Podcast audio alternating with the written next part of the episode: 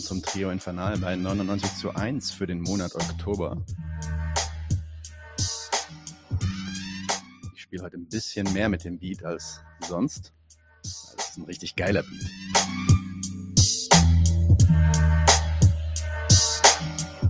Herzlichen Dank an Soulmate dafür. Den hat er uns nämlich gesponsert. Und da wird auch noch ein bisschen mehr kommen von ihm in nächster Zeit.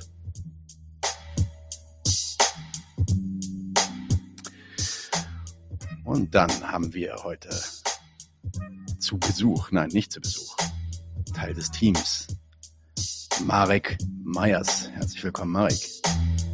Guten Abend. Und dann der Einzige, der Große, der wirklich, wirklich sehr, sehr schwere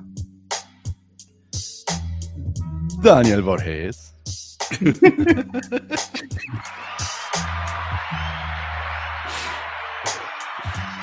Moin, tatsächlich. Sehr, sehr schwer. Was geht ab, Leute? Über 100 Kilo. Was geht bei euch? Ich werde gesteuert hier durch ähm, die Krake. Die, die Greta. Also, du hast die Kann ich, ich kann ja nicht die Wahrheit sagen. Ich muss alles sagen, was mir kommandiert wird von der Krake. Meier Marek. Ja, ja, der nächste, der nächste Krieg steht an und das ist mal wieder ein Gaza-Krieg. Das wird auch ein dickes Thema sein bei uns heute im Senf. Wir reden allerdings aus einer bestimmten Perspektive über die deutsche Kriegspropaganda bezüglich dieses Krieges. Das wird Thema sein im Senf. Im Zündfunken kommt der zweite Teil unserer Reihe zum Faschismus. Es wird vielleicht sogar noch eine dritte geben, wir ein bisschen diskutiert in der wir uns dann vielleicht mit falschen Faschismuserklärungen noch ein bisschen beschäftigen. Aber heute erstmal die Bestimmung fertig von was ist Faschismus. Genau. Im Kulturgedöns machen wir heute Halloween Special. Alle erzählen ein bisschen darüber, welche äh, Gruselfilme sie äh, am liebsten mögen und warum man sich die angucken sollte. Jetzt auch gerne nochmal. Äh, Im Donauwalzer kommt der Österreicher vorbei. Wenn man sieht, dass eine Sache genetisch versaut ist, das kann man mit Prügel allein nicht korrigieren. Oder, Der ist aber aus Bayern, der Polt. ach, das ist ein, das ist ein Bayer. Er ist für mich immer, wie ich verwechselt immer. Bayern, Österreich. Südlich der Donau. Bayern, Österreich. Ja. Okay. Ähm, und der redet über die KPÖ. Richtig? Ja. Ja. Ja. Über das aktuelle Programm, soweit ich weiß, oder? Der Mhm. Raoul. Und äh, ja, wir haben außerdem noch einen KKS, Klassenkampfsport, aufgenommen vor ein paar Tagen. War Chris von Gruppe Krieg und Frieden hier in Berlin, nachdem wir vor ein paar Monaten bei ihm in Kassel waren und haben über seinen Kongress oder den Kongress, der von dieser Gruppe veranstaltet wird, gesprochen zur sogenannten Zivilklausel. Womit es sich damit auf sich hat, werdet ihr dann auch bald hören. Ich sehe gerade Soulmate ist im Chat. Ein riesen Shoutout an Soulmate.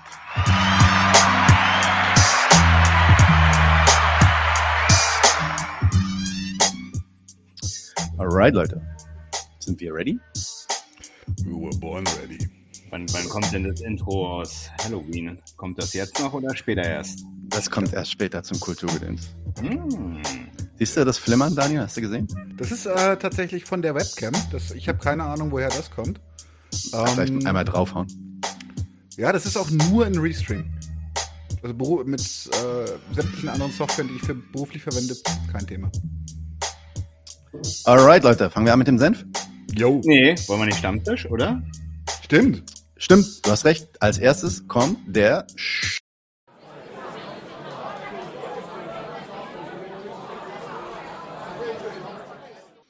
So, möchtest du denn direkt loslegen, Marek, oder soll ich? Dann, dann, ja, soll ich mir was selber zuweisen oder machst du, packst, packst In dem Dokument, in dem Dokument bist du schon zugewiesen. Du kannst dir einfach aussuchen, was du jetzt nimmst. Ja. Bisschen weiter unten siehst du die Ja, ganzen Items mit, dem, mit deinem Namen davor. Dann fangen wir doch mal an, direkt mit, ja, wobei, das passt vielleicht eher erstmal nach dem Senf. Die sind alle halt wirklich schon so ein bisschen senfbezogen. Ne? Das ist insofern immer. Macht ja nichts. Das Hauptthema ist gegenwärtig sowieso Israel-Palästina. Ja. Aber wir könnten, wir, wir könnten was, was jetzt tatsächlich noch nicht so unmittelbar passt, ist das Lexi Alexander und die Amerikaner. Hm? Soll ich da einfach das. Äh, ich kann das mal teilen, wenn du willst. Warte, genau, mach das, das wäre super. Ups. Ich sehe euch nicht mehr. Ach doch, jetzt. Okay. So, mein Screen kommt. Mhm. Könnt ihr das schon sehen? Jetzt. Ja. Jetzt sehen wir es. Was sagt denn Lexi dazu? Genau, also ihr kennt Lexi auf jeden Fall schon früher, ne? Also das ist mhm. ein amerikanisch-palästinensischer Filmemacher, der Frau dort Filmemacherin. Eine Frau. Okay, alles klar. Und Kampfsportlerin. Ja, ist Teil, ist Teil der mhm. Mortal Kombat Roadshow gewesen. Mhm. Gefährlich. Okay. Ja, äh, sie hat hier auf jeden Fall einen ähm, ganz interessanten Tweet vom Stapel gelassen. Ähm, und zwar zum einen halt ähm, eine Sache, die die beiden Regierung jetzt äh, ins Werk gesetzt hat und daneben dann, wie es der, ja, dem amerikanischen Proletariat so geht. Also das eine ist halt hier, ich übersetze es mal frei, äh, die beiden Regierung hat den Kongress äh, gefragt, ähm, dass dieser 106 ähm, Milliarden sind das, ne? Billion ist immer Milliarden, mhm. oder? Ja, ja, ja richtig. Ja. 106 äh, Milliarden äh, Dollar genehmigen soll, hat also diesen Vorschlag unterbreitet, der praktisch dem ukrainischen und israelischen Krieg beziehungsweise ähm, Verteidigungs äh, Etat. Etat, genau, oder Angelegenheiten dienen soll. Das äh, ist so das eine. Und im Gegensatz dazu jetzt kann man sich die Frage stellen, naja, pff, ähm, äh, das ist so, will es jetzt gar nicht so vortragen im Sinne von, äh, dass äh, praktisch, wenn, wenn der das Geld da jetzt nicht in den Krieg gesteckt hätte, dann wäre mehr Geld für die äh, Leute da praktisch, die da jetzt arm sind, da, da darum soll es gar nicht gehen, sondern man kann ja das erstmal auch erstmal so nehmen, was für ein Gegensatz da eigentlich oder was das für eine Gesellschaft ist, in der man da lebt. Denn auf der anderen Seite ähm, wird sie, macht sie hier vorstellig, dass Dutzende von Parkplätzen ähm, geöffnet haben für ähm, US-amerikanische Arbeitnehmerinnen und Arbeitnehmer, die zu wenig äh, verdienen, um ihre Rente äh, zu bedienen ähm, und zu viel jedoch, damit äh, sie praktisch eine Government Assistance wird hier die Sozialhilfe sein, also zu viel, mhm. um staatliche Unterstützung zu bekommen, so dass sie praktisch ihre Autos dazu benutzen, ähm, um, um äh, praktisch äh, ja zu wohnen. Um zu wohnen, um eine leistbare, um eine leistbare Miete praktisch zu generieren, indem man halt sein Auto als äh, Wohnung benutzt. Ähm, also die Zustände wird in ähnlicher Form gibt es die, meine ich, auch äh, hier in Deutschland durchaus, dass sich Leute praktisch die Miete sparen, indem sie in irgendwelchen Trailerparks leben. Das, geht, das ist nicht, nicht nur ein amerikanisches Phänomen. Ähm, aber es zeigt nochmal ziemlich, äh, ja, worin die Interessen von so einer imperialistischen Nation offensichtlich liegen und wer dafür leiden und über die Klinge springen muss. Also Land of the Free bedeutet hier Miete sparen und, und im Auto leben, ähm, weil ja dafür das Geld offensichtlich nicht reicht, was man da auch da verdient. Ja. ja. Yep. ja.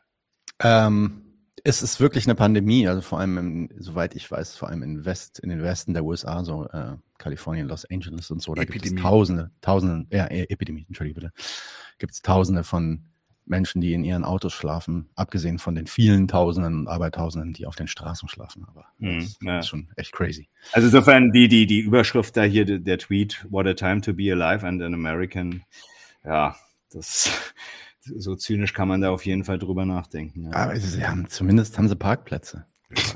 Und hier, hier schreibt ja auch jemand, die Parkplätze werden wahrscheinlich auch nicht kostenlos sein. Niemals in den USA. Und davon gehe ich auch mal aus, ja. Ja, ja. Äh, ja. So, Daniel, Stammtisch von deiner Seite? Ich habe was gefunden. Ähm, und zwar habe erst auf Twitter gesehen und dann habe ich geschaut, ob ich das Originalvideo finde, weil meine Lieblingsfrisur der deutschen Politik hat äh, mal wieder etwas besonders Geistreiches vom Stapel gelassen. Also man kann sich tatsächlich momentan immer darauf verlassen, wenn Strack Zimmermann draufsteht, ist auch Strack Zimmermann drinnen. und äh, sie hat äh, in meinen Augen den besten Kommentar zum, ähm, zum äh, Angriff der Hamas am 7. Oktober gemacht. Und ich äh, spiele das einfach mal kommentarlos ab und dann zerreißen wir uns hinterher das Maul drüber. Ich muss eines klar machen, diese beiden Konflikte, diese beiden Angriffe, Russlands Angriff auf die Ukraine, der terroristische Angriff der Hamas auf Israel, hängt unmittelbar zusammen. Im Übrigen war das am Tag von Putins Geburtstag, der 7. Oktober. Das sind alles keine Zufälle.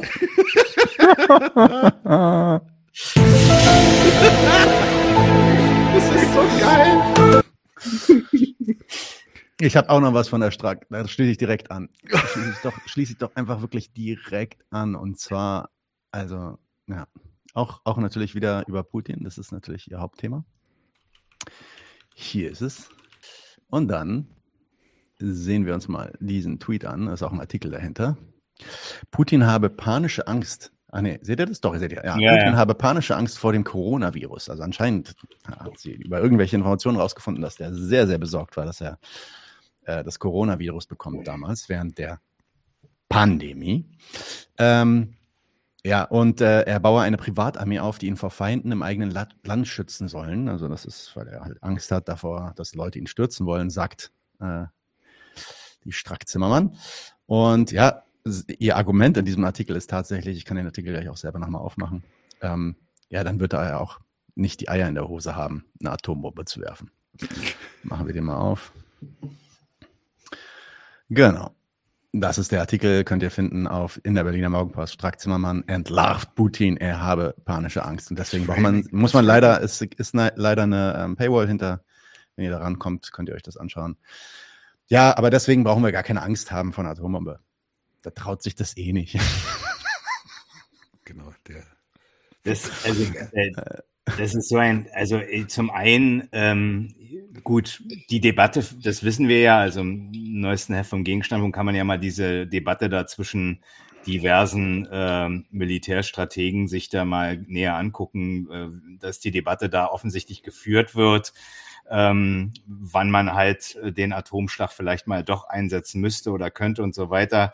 Das ist äh, gut, das ist erstmal so. Ähm, und das andere, das Ulkige an der ist doch folgendes, die sagt irgendwie vor einem, ich habe da noch mal geguckt, ja, vor einem halben Jahr oder einem Jahr sagt sie irgendwie, ja, man, dieser Typ, äh, der ist ein, ist ein großer Kriegsverbester, Ver Verbrecher, bestialischer Mörder, was auch immer, den muss man total ernst nehmen, so. Und dann, wenn er, wenn er hier, denn die, die, der Hinweis auf die Atombombe kam ja von Putin immer mal wieder, auch schon. Da dann auf einmal nicht mehr. Also sie hat da offensichtlich ein Propagandainteresse, was sie dann immer wieder vermitteln will. Ähm, und da passen dann, passt dann eben die eine wie die andere Variante, ja. Also, naja. Also mich, also mich wundert, mich würde. Vor allem habt ihr mal gesehen, wie krass der im Judo ist? Der hat bestimmt keine Angst. Ich habe mal gesehen, dass er auf einen Bären geritten ist. nee, das war ein Pferd. Aber ohne, ohne Hemd. Nein, nein, das war ein Bär, ich bin mir sicher. Ein Freund von mir hat es auf dem T-Shirt.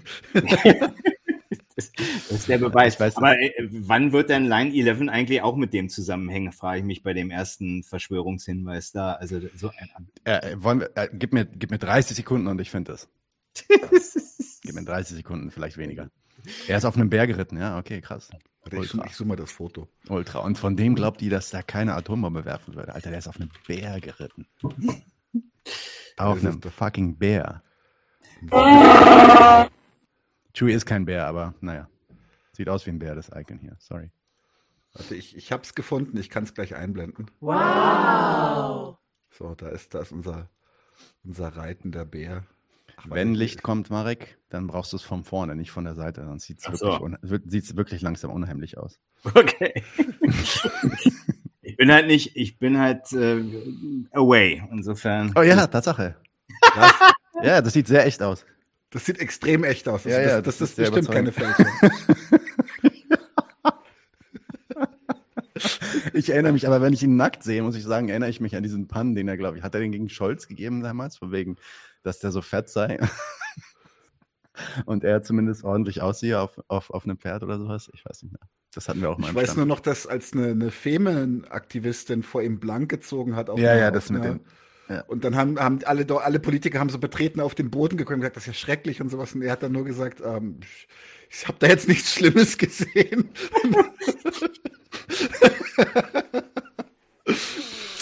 Alright. Können wir auch mal drüber reden, über solche Aktionsformen, wie sinnvoll die sind. Kommen wir zum Senf. Heute, heute ist ein sehr scharfer Senf. Nicht mittelscharf, nicht süß. Löwensenf extra scharf. Steigt in die Nase. Dijon, Dijon, Dijon.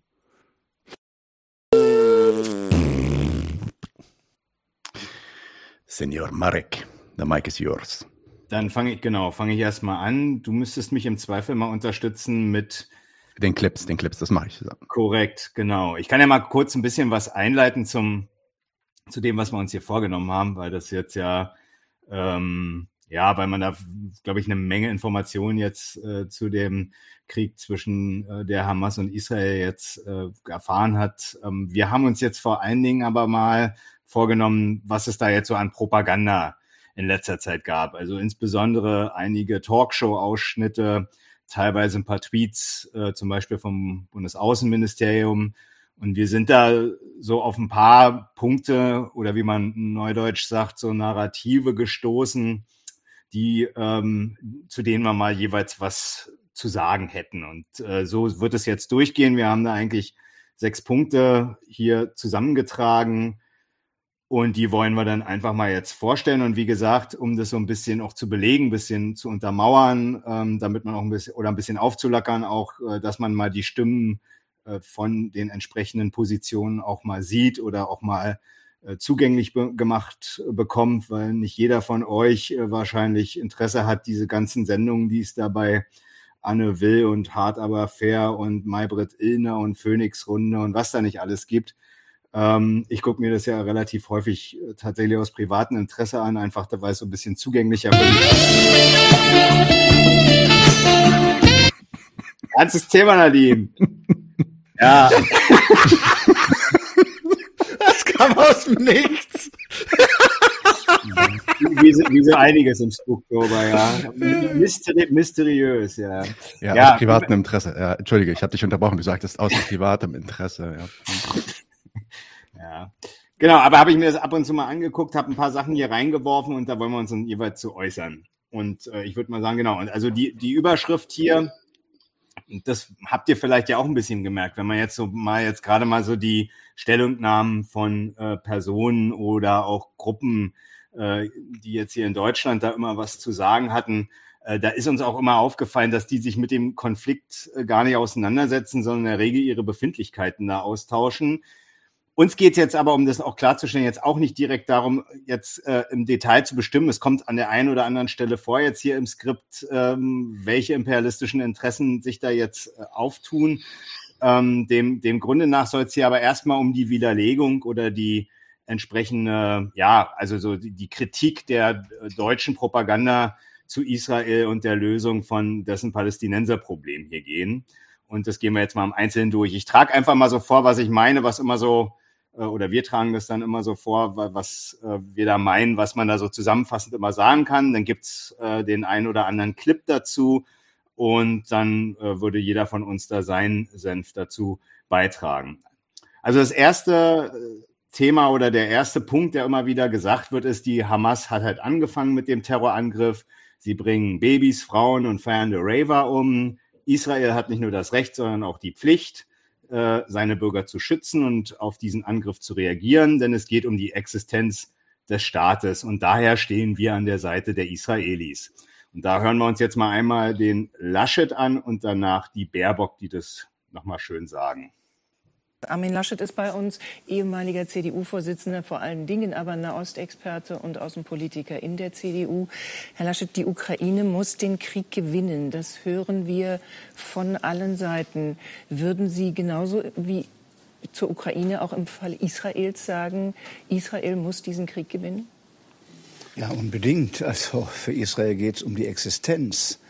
Und man muss sich darüber hinaus ja noch einmal vor Augen führen, das ist nicht nur ein Staat, der dann besetzt würde und eine andere Regierung vielleicht bekommen würde, sondern die Existenz der Jüdinnen und Juden, die dort einen Schutzraum haben, den sie nirgendwo in der ganzen Welt haben, äh, hat zum, zur Gründung des Staates Israel geführt. Und deshalb würde eine Niederlage kein einzelner Jude überleben. Um die Frage geht es in diesem Konflikt. Und deshalb, man kann das jetzt nicht miteinander vergleichen mit der Ukraine, aber möglicherweise ist das noch existenzieller als in der Ukraine. In der Ukraine ist es schlimm genug, mhm. aber hier geht es um die Existenz eines ganzen Volkes. Oh yeah. Gleich der nächste Clip direkt oder willst du was sagen? Gleich den nächsten. Okay, machen wir. Guten Abend, Frau Baerbock. Entscheidet Israel selbst, was es für seine Sicherheit tun will? Israel, die Menschen in Israel haben unsere volle uneingeschränkte Unterstützung, unsere volle uneingeschränkte Solidarität. Mhm. Wir müssen, ich, Gibt wir, es wir, wir können, wir können Vereinte uns das ja gar nicht vorstellen, was da passiert äh, ist. Menschen gehen friedlich auf ein Festival und werden kaltblütig ermordet, gehetzt, gejagt, Mütter mit kleinen Kindern gedemütigt, geschändet, an der Seele verletzt, auf Pickups verschleppt und niemand weiß, wo sie sind. Und Israel hat das Recht, nein, die Pflicht, seine Bevölkerung, sein Land, seine Staatsbürger zu schützen im mhm. Rahmen des internationalen Rechts. Und die Hamas haben mit jeglichem internationalen Recht, mit jeglicher Menschlichkeit gebrochen sind barbarisch vorgegangen und Demokratien unterscheidet eben, äh, dass sie alles dafür tun, ihre eigene Bevölkerung zu schützen mhm. und äh, Zivilisten zu schützen. Nochmal die Frage, und darauf haben Sie, wenn ich richtig hingehört, noch nicht geantwortet. Entscheidet Israel das ganz alleine und selbst oder gibt es eine Grenze? Muss das abgestimmt mit den Vereinten Nationen geschehen? Sie äh, sind äh, tatsächlich schon geübt darin, Antworten auf die Frage zu geben, wie eigentlich sichergestellt werden kann, dass es nicht Millionen Hilfen auch aus Deutschland für den Terror der Hamas gibt. Sie sagen, dass das immer überprüft wird. Gibt es eine noch konkretere Antwort, als zu sagen, dass immer überprüft wird, ob diese Gelder tatsächlich äh, nicht zur Terrorfinanzierung genutzt werden? Also vielleicht nochmal zu dem Anfang Ihrer Frage, weil Sie gesagt haben, ähm, darauf klar einzugehen. Ich habe gesagt, Israel hat äh, das Recht und die Pflicht, seine Bürgerinnen und Bürger zu schützen mhm. im Rahmen des internationalen Rechts. Und es hat unsere volle, uneingeschränkte Solidarität und Unterstützung. Okay, das hat sie dann nochmal praktisch wiederholt, was er ja auch eingangs gesagt hat und nochmal bestätigt. So, also dieser, dieser Anquatschversuch. Ne, ist, also die Hamas hat angefangen und hat äh, bestialisch äh, praktisch die Angegriffenen massakriert, vergewaltigt, ermordet und so weiter dieser An Anquatschversuch appelliert erstmal an den alltäglichen Sachverstand. Wer mit Gewalt anfängt und dann insbesondere die vermeintlich Schwächsten äh, unserer Gesellschaft, die ja da nie fehlen dürfen, Frauen und Babys und so weiter, wer diese tötet, der hat jegliche Gegengewalt verdient und selbstverständlich muss man auf dessen Seite stehen. Das ist so erstmal der Anquatschversuch. Logisch ist das erstmal nicht. Die Öffentlichkeit kann noch so viele Attribute für die Tötung der Hamas-Kämpfer finden, grausam, bestialisch und vieles mehr. Eine zwingende Parteilichkeit für Israel, dessen Vergeltungsmaßnahmen ebenso eine Schneise der Verwüstung, eine stattliche Anzahl getöteter Menschen hinterlassen, ergo gleichsam grausam und bestialisch sind, ergibt das jedenfalls nicht, also eine Parteinahme für den Angegriffenen. Was soll die Tötung und Verstümmelung von Menschen auch sonst sein, wenn nicht grausam und bestialisch? Erstmal völlig äh, egal, welche Partei äh, da praktisch äh, mit den Tötungen und Verstümmelungen vorgeht. Wäre das Abschlachten von Menschen also ein Problem für hier die vorgetragenen deutschen oder vorstellig gemachten deutschen Propagandisten, ergebe das jedenfalls kein I stand with Israel, denn das tun beide Seiten, also das bestialische Abschlachten, gleichermaßen. Bliebe dann allenfalls der Hinweis, dass die Aggression am 7.10.23 von der Hamas begonnen wurde, was ja unzweifelhaft der Fall ist aber für sich eben auch kein Argument für eine Parteilichkeit sein kann, weil es doch lediglich der Verweis darauf ist, dass ein Gegensatz zwischen den Parteien von der einen Seite eben als unaushaltbar erachtet und der Übergang zur Bekämpfung des Gegners gemacht wird. Mal eine kleine Analogie, noch jedes Strafgericht in Deutschland fragt nach oder fragt noch bei der Beurteilung der Gewalt seiner Bürger. Wurde der Täter provoziert? Hat die Ehefrau einen Tyrannen aushalten müssen, bevor sie den gekillt hat? War die Maßnahme eines Polizisten rechtmäßig, bevor man sich ihr gewaltmäßig widersetzt hat? Was war die Vorgeschichte zur Tat und was führte dann zur Gewalt? Und all die Antworten darauf fließen dann auch in die Bemessung der Strafe bis hin sogar zum Strafausschluss ähm, ein und reflektieren damit, dass in Gewaltfragen ein Gegensatz zwischen Willen stattfindet und dann betrachtet dann eben dessen Inhalt. Dieser hier zwar der justiziellen Bearbeitung von Ordnungsproblemen und nur der dortigen Aufklärung diene, aber immerhin, da, aber darin immerhin reflektierende Sachverstand über Gewaltgründe, den gibt es bei den deutschen Propagandisten der Beurteilung des Gegensatzes von Hamas und Israel nicht. Er würde auch nur hinderlich sein, oder die Beurteilung würde auch nur hinderlich sein, denn dann bliebe womöglich von dem blöden Schulhofsatz, der hat ja angefangen, nichts mehr übrig, wenn man sich der Ermittlung des Inhaltes der die Parteien seit fa fast acht Jahrzehnten in einem Dauerkriegszustand hält, befassen müsste. Jetzt nicht von der Hamas direkt, die gibt es ja erst seit den 80er Jahren, aber zumindest von politischen Organisationen der Palästinenser, die das ja nun wirklich äh, auch schon vorher praktisch äh, am, am Wickel hatten und äh, wo es immer wieder zu entsprechenden Gewalteskalationen kam. Ehe solche Fragen aufkommen, wird mit dem Hinweis Terrorismus schon jegliche Befassung zurückgewiesen, denn damit wird bereits mitgeteilt, dass es keinerlei anerkennenswerte Gründe in der Gewalt der Hamas geben kann. Oder um es mit den Tweets des Außenministeriums zu sagen, Israel erlebt in diesen Tagen barbarischen Terror. Er ist durch nichts zu rechtfertigen.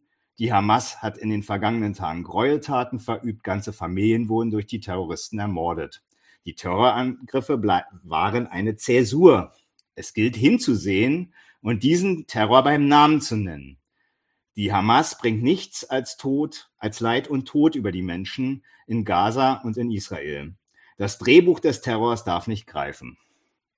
Wie man es dreht und wendet, die Argumente reichen nicht für eine Parteilichkeit für Israel. Die Gewalt gegen Menschen nicht, die erfolgt von beiden Seiten und die Frage, wer angefangen hat, auch nicht, weil diese Frage erst der Hinweis auf völlig unverträgliche Zwecke der Opponenten, der Gegner verweist und diese für eine weitere Beurteilung ermittelt werden müssten, was aber wiederum, das war eben der Hinweis auf den Terrorismus, zurückgewiesen wird.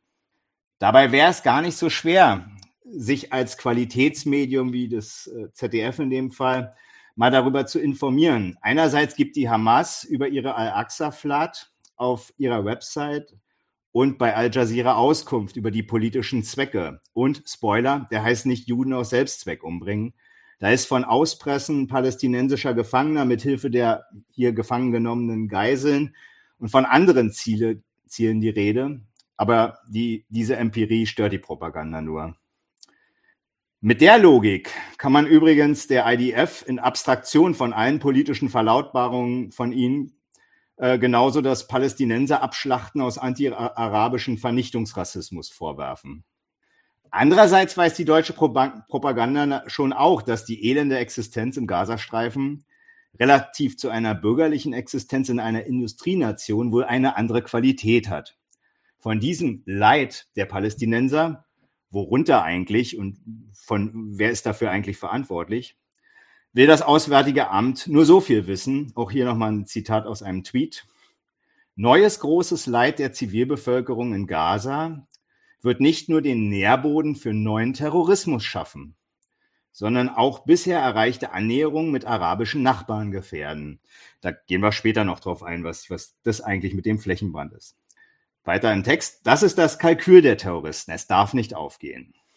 Neu bezieht sich auf die Angriffe der Israelis nach dem 7. Oktober 23 Vorher schien aber das Leid also schon vorhanden. Woher kam das eigentlich? Egal. Es schadet, ob neu oder alt, nicht den Palästinensern, sondern Israel. Und noch eine wichtige Lektion über Leid im Gazastreifen. Wenn man leidet, soll man offensichtlich die Schnauze halten, die Füße stillhalten, es hinnehmen und in dem Fall, also in dem speziellen Fall hier noch, weil unsere Großväter mal den Holocaust gemacht haben, genauso logisch ist übrigens der ganze Rest dieser Propaganda. Gehen wir also weiter. Ich gebe den Staffelstab an. Äh, Danielo. Mich, an mich, an mich, genau. Dabei ist jedes Mittel, die Hamas auszuschalten, recht. Fragen nach der Verhältnismäßigkeit der Mittel zur Erreichung des Zweckes werden mit dem Hinweis, dass wir die Israelis nicht zu ermahnen haben und unsere Staatsräson, die unbedingte Parteilichkeit wegen unserer Vergangenheit bedeutet, weggewischt. Ein beliebtes Argument an der Stelle ist, es ist eine Demokratie, immerhin die einzige im Nahen Osten. Jetzt haben wir noch zwei Clips. Nadim, schießt du ab? Yes, I will. Der Herr Klingbeil. Klingbeil. There we go. Lars Klingbeil, ein guter Rat des US-Präsidenten? Der macht mich aggro. Wird er geraten haben, mit der Bodenoffensive noch etwas zu warten? Das weiß ich nicht, was Joe Biden geraten hat. Ähm, es war wichtig, dass er da war. Es war wichtig, dass er sehr unmittelbar nach diesen brutalen Terrorakten nach Israel gereist ist, dass er deutlich gemacht hat, dass die USA an der Seite Israels stehen. Es war wichtig, dass Olaf Scholz mhm. den Tag zuvor da war. Was Israel jetzt macht, das entscheidet Israel. Ähm, und ich sage auch ein Stück weit, das habe ich nicht zu kommentieren, weil ich nachvollziehen kann und das absolut legitim finde, dass ein Staat, der so brutal angegriffen wird, wo Zivilbevölkerung auf barbarische Art ermordet wird, dass der Staat sich wehrt. Und ich habe selbst deutlich gemacht, dass unsere Solidarität Israel nicht nur gilt, wenn sie angegriffen werden, sondern auch, wenn sie sich verteidigen und wenn sie diejenigen ausschalten, die diese mhm. Terrorakte zu verantworten haben. Äh, äh, weil du ihn so magst, gibt es noch, noch, mal, noch einen nächsten. Boah. Genau.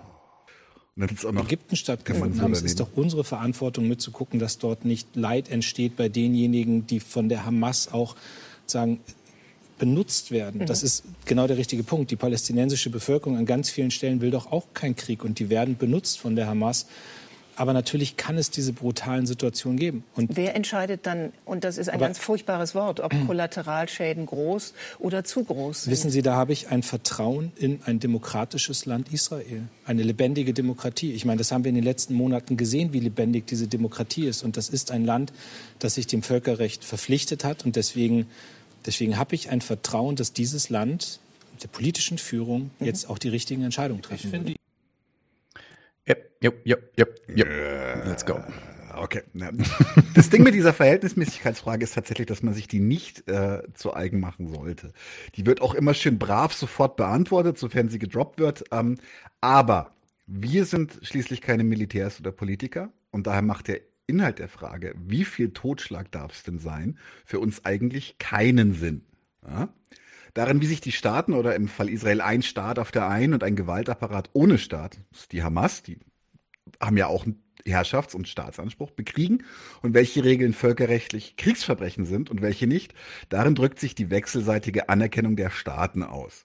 Dass selbst im Kriegszustand ihre Militärs aufeinander hetzen und diese sich am Kriegszweck entlang wechselseitig bis zum Sieg oder der Niederlage zerstören sollen. Das schon. Aber eben nicht sachfremde Zwecke verfolgen, wie zum Beispiel die Vernichtung oder Folter von sich ergebenden Soldaten. Die Vernichtung ziviler Einrichtungen oder ganz, ganz beliebt, immer wieder äh, Vergewaltigung, Folter und äh, groß angelegte Massaker an Zivilisten. Krieg äh, soll keine persönliche Sache des ins Kampffeld geschickten Menschenmaterials sein, sondern das Ausfechten unverträglicher Gegensätze, welche die Staaten mit ihren Ansprüchen in die Welt setzen dass dieses Menschenmaterial aufgrund der persönlichen Erfahrungen auf dem Schlachtfeld das nicht immer recht nachvollziehen kann, weil es immerhin noch seine private Person für den höheren Zweck aufopfern muss und der es dann an den Kragen geht, ist der Widerspruch, den der Soldat verarbeiten muss und der dann am Ende auch in jedem Krieg zuverlässig zu Kriegsverbrechen führt, weil die Erfahrung in der Gewalt nicht selten doch persönlich genommen wird. Aber so das Ideal, ob Soldat oder Unteroffizier, nimm's nicht persönlich, wenn dir der Feind nach dem Leben trachtet. Hier im Krieg geht's um viel Wichtigeres als dein Leben. Daran soll Israel erinnert werden, zumindest nach Meinigung einiger Journalisten, was Lars Klingbeil jedoch rigoros zurückweist. Warum eigentlich? Selbst der US-Präsident hatte einen zynischen Hinweis. Nachdem die USA nach den Attentaten vom 11. September circa 500.000 bis eine Million Menschen auf der Welt liquidiert hatten, gab er Netanyahu den Hinweis, dass davon vielleicht nicht alles richtig war. Man habe Fehler gemacht. Oha, ein bisschen zu viel massakriert, ein bisschen zu viel Totschlag. Hat er nicht ausgeführt, aber seine Erinnerung an die Regeln des handelsüblichen Totschlagens waren's dann, äh, war es dann doch. Lars Klingbeil verweist in seiner Antwort darauf, dass Israel eine Demokratie ist. Damit spielt er praktisch auf das gute Urteil der Bevölkerung über die Demokratie an. Quatsch ist das natürlich, logisch wie empirisch. Logisch, weil aus der Form der Herrschaft gar nicht folgt, sich dann das Völkerrecht zu halten. Das reflektiert das Recht auch selbst, da es schließlich für alle Staaten mit ihren Staatsformen und nicht nur für Diktaturen gilt. Und empirisch, weil es Kriegsverbrechen und Verstöße gegen das Völkerrecht einerseits bei Israel bereits belegt sind, wenn auch nicht durch ein Gericht bestätigt. Den Internationalen Strafgerichtshof erkennt Israel nämlich gar nicht an. Beispielsweise 2006 beim Libanonkrieg oder dem Gazakrieg 2014 und freilich dies auch bei anderen Demokratien und deren Kriegsverbrechen. Man denke da an den Einfall im Irak, der auf Lügen basiert hat, oder das Überfallen von Serbien durch die NATO. Was bleibt als Grund? Die deutsche Regierung, die sonst in jeder Gewaltaffäre auf der Welt nicht ihre Schnauze halten kann und bei Bedarf Aussagen bis aktuell ja nach Moskau verteilt, die will diesen Einsatz der Israelis. Ganz eindeutig. Die Ablehnung des Vorschlages der Waffenruhe durch Baerbock und von der Leyen belegt dies einmal mehr. Dieser Staat ist als von den Amerikanern unterstützte Ordnungsmacht im Nahen Osten einfach zu wichtig, weil er die Unterordnung der Mehrheit der arabischen Staatenwelt unter die amerikanische Weltordnung garantiert und die renitenten Staaten wie den Iran unter permanente Bedrohung stellt. Dafür müssen die Palästinenser nun leiden und ihr Schicksal ertragen. Von wegen übrigens Verantwortung nach dem Holocaust. Wenn es nach den Opferzahlen im Zweiten Weltkrieg ginge, möge man sich in Erinnerung rufen, wie viele Russen von den Deutschen getötet wurden. Ungefähr 24 Millionen. Und dass Deutschland wieder Krieg gegen Russland in der Ukraine führt. Ich übergebe an Nadim. Genau, das nächste äh, Narrativ, was man auch immer wieder hört, ist die Bodenoffensive wird total blutig werden, aber sie muss sein. Und die Israelis warnen ja auch die Palästinenser, bevor sie alles kaputt machen und fordern sie zur Flucht auf. Die IDF schont also die Zivilbevölkerung, soweit es geht. Dazu gibt es auch nochmal einen Clip, damit ihr nicht glaubt, dass wir uns das ausgedacht haben. Lass mich mal kurz gucken. Ich glaube, das ist Clip Nummer 5. Da ist er. Wir gucken auf die Situation, vor der dieses Kriegskabinett Netanyahu jetzt steht. Da wird offensichtlich heute Abend beraten und entschieden, in welcher Form man jetzt in Gaza eingreifen will und in welchen verschiedenen Formen. Wenigstens stand das zu vermuten. Hunderttausende sind in den Süden geflohen. Viele Menschen leben allerdings noch in Gaza-Stadt. Wie macht man das jetzt? Wie soll eine israelische Armee das schaffen, Zivilisten zu schützen und trotzdem Hamas zu finden? Zu finden. Entschuldigung. Also sie hat ja versucht, indem sie die Menschen aus dem äh, Norden äh, des Gazastreifens aufgefordert hat, in den Süden zu gehen. Und wenn die Berichte stimmen, sind ungefähr 600.000 in den Süden gegangen. Das deutet zunächst einmal darauf hin, ähm, dass das, was jetzt demnächst stattfinden wird, sich zunächst einmal nur auf den Norden beschränken wird. Weil sonst fordert man ja nicht die, die Zivilisten auf, sich in den Süden zu begeben, wenn man sagt, wir gehen dann sowieso in den Süden rein. Ja. Ähm. Und jetzt muss man es leider Gottes so zynisch sagen. Es wird sich nicht vermeiden lassen, dass Zivilisten dabei ums Leben kommen. Zivilisten werden dort als Schutzschilder benutzt. Mhm. Und wir wissen, und wir sehen das jetzt auch bei den, bei den Luftangriffen, die die IDF fliegt, Hamas die ist Isra in, israelische Armee, genau. Oder Isra ja, Entschuldigung, genau. die israelische Armee fliegt. Hamas ist in zivilen Gebäuden drin. Ja, Hamas versteckt sich in Schulen, versteckt sich in Kindergärten, versteckt sich in Wohnhäusern. Mhm. Und hat die gesamte Stadt untertunnelt. Das, das kommt noch dazu, aber äh, bei den Untertunnelungen sind aller Wahrscheinlichkeit nach keine Zivilisten drin. Ja? So, also die, die Frage ist immer, und das ist jetzt die, ich sage jetzt mal völkerrechtliche Frage, lohnt, also wie wichtig ist das Ziel, das ich bombardiere? Mhm. Und wenn es militärisch wichtig ist, dann, so zynisch es klingt, dann ist auch der Tod von Zivilisten in Kauf zu nehmen. Es darf nur keine Exzesse geben. Das ist der, der entscheidende Punkt. Es das ist der Exzesse völkerrechtliche geben. Unterschied. Genau. Äh, der und, Exzesse, wird. und Exzesse, ich sag mal so, die versucht halt Israel zu vermeiden, ja. indem sie halt die Bevölkerung aufgefordert hat, sich von Norden in den Süden zu begeben. Ja, interessant ist ja, dass die Hamas übrigens den gleichen Anspruch hat. Auch die kennt die völkerrechtliche Logik von Kombatant und Zivilist und Exzess und Nicht-Exzess. Sie meint auch, dass sie Zivilisten verschont und die, die sie da tatsächlich abgeschlachtet hatten, seien keine Zivilisten, sondern seien Siedler. Und naja, Siedler gelten dann im internationalen Recht eben nicht als Zivilisten und sind dann nochmal andere äh, ja, sind dann quasi rechtmäßige und legitime Ziele für die. Das kann man sich auch direkt anhören. Direkt am 7. Oktober gab es ein Interview mit einem der Hamas-Sprecher bei Al Jazeera, ist natürlich auf Englisch, aber ähm, ja, diese, äh, das gleiche Argument, was unser Herr Massaker, Entschuldigung, Massala ähm, da vorbringt. Das äh, kann die Hamas irgendwie auch. Wie denen das jetzt auf einer Rave-Party gelungen sein soll, da wirklich jetzt zu unterscheiden, ob das Siedler oder Zivilisten sind, das dürfte deren Rätsel bleiben. Wahrscheinlich haben die da auch irgendein Radar ähm, und, und merken das sofort ist klar, dass das natürlich ein genau so großer Bullshit ist wie der Vortrag der Israelis nach einem beliebigen Massaker der IDF, die im Gazastreifen wegen der Siedlungsdichte eben notwendig sind und gleichzeitig bestritten werden. Einfach geht nicht anders. Das ist auch vielleicht ein bisschen der Punkt, wo der Massal recht hat. Wenn man bombardieren will, dann werden die Zivilisten auch draufgehen. Ja, dabei sind aber die Aussagen sowohl der Israelis als auch der deutschen Propagandisten die sind da auch schon, muss man mal genau hinhören, die sind verräterisch genau, wenn die so sa Sachen sagen wie, ja, die sollen möglichst schonend in Bezug auf die Tötung der Zivilisten äh, umgehen und benutzt werden. Mit dem Argument der Vorwarnung zum Beispiel können wir nur auf die Kritik des Gedankens der Verhältnismäßigkeit verweisen, über den Daniel auch gerade schon gesprochen haben. Lassen wir mal beiseite, dass die EDF schon vor ein paar, ein paar Tage nach dem 7. Oktober angekündigt hat, dass es keine Vorwarnung aller Knock on the Roof mehr geben würde. Ihr wisst, diese kleine Bombe, die auf dem Haus geworfen wird, bevor die große Bombe ein paar Sekunden später auf das Haus geworfen wird, damit die Leute da nochmal Zeit haben, ins Treppenhaus zu rennen, bevor sie eingeäschert werden. Nehmen wir mal das Argument für voll und gehen davon aus, dass die Israelis vor ihren Attacken tatsächlich waren und lassen wir auch völlig außer Acht, dass diese Warnung im Widerspruch stehen zu deren bekundeten Ziel, Hamas-Kämpfer auszuschalten. Wenn man die warnt und sagt, flüchtet, dann fliehen die Hamas-Kämpfer nämlich auch. Die werden da nicht bleiben und versuchen, gegen die Bombe zu kämpfen. So läuft das nicht. Aber gut, nehmen wir das trotzdem für falsch. Als, äh, für wahr, Entschuldigung. Als wäre der Schaden, den man davon trägt, nicht mehr da. Ganz offensichtlich. Als wäre das ein Versteckspiel, wo der Sucher dann bis zehn zählt und man dann halt sehen muss, wo man bleibt. Als wenn es kein Schaden mehr ist, wenn die eigene Wohnung, äh, der Arbeitsplatz oder ähm, ja, vielleicht, vielleicht eine Bettdecke und seine nackte Existenz behält, ähm, weil all diese Sachen verloren gegangen sind. Ja, hauptsächlich, Hauptsache, wenn man, also wenn man es überhaupt, über, überhaupt äh, rechtzeitig aus dem Zielgebiet herausschafft. Also dafür kann man sich dann wirklich bedanken bei der IDF. Ja. Vielen Dank für diese Warnung. Davon getrennt, sei mal gesagt. Die allermeisten kommen ja nicht rechtzeitig weg. Man kann sich ja mal fragen, was es denn bedeutet, dass mittlerweile in weniger als zwei Wochen an die 7000 Menschen abgeschlachtet wurden. Wurden die alle gewarnt und blieben dann trotzdem in den Häusern? Haben einfach gesagt, ja, ja, die, die treffen uns schon nicht, die haben uns gewarnt, ist okay. Wurden die Flüchtenden gewarnt, bevor die Fluchtwege benutzt werden Richtung Süden, wo Masala meinte, er geht davon aus, dass nur im Norden bombardiert wird? Sogar der Grenzposten zu Ägypten wurde bombardiert und das schon mehrfach in den nächsten, letzten zwei Wochen.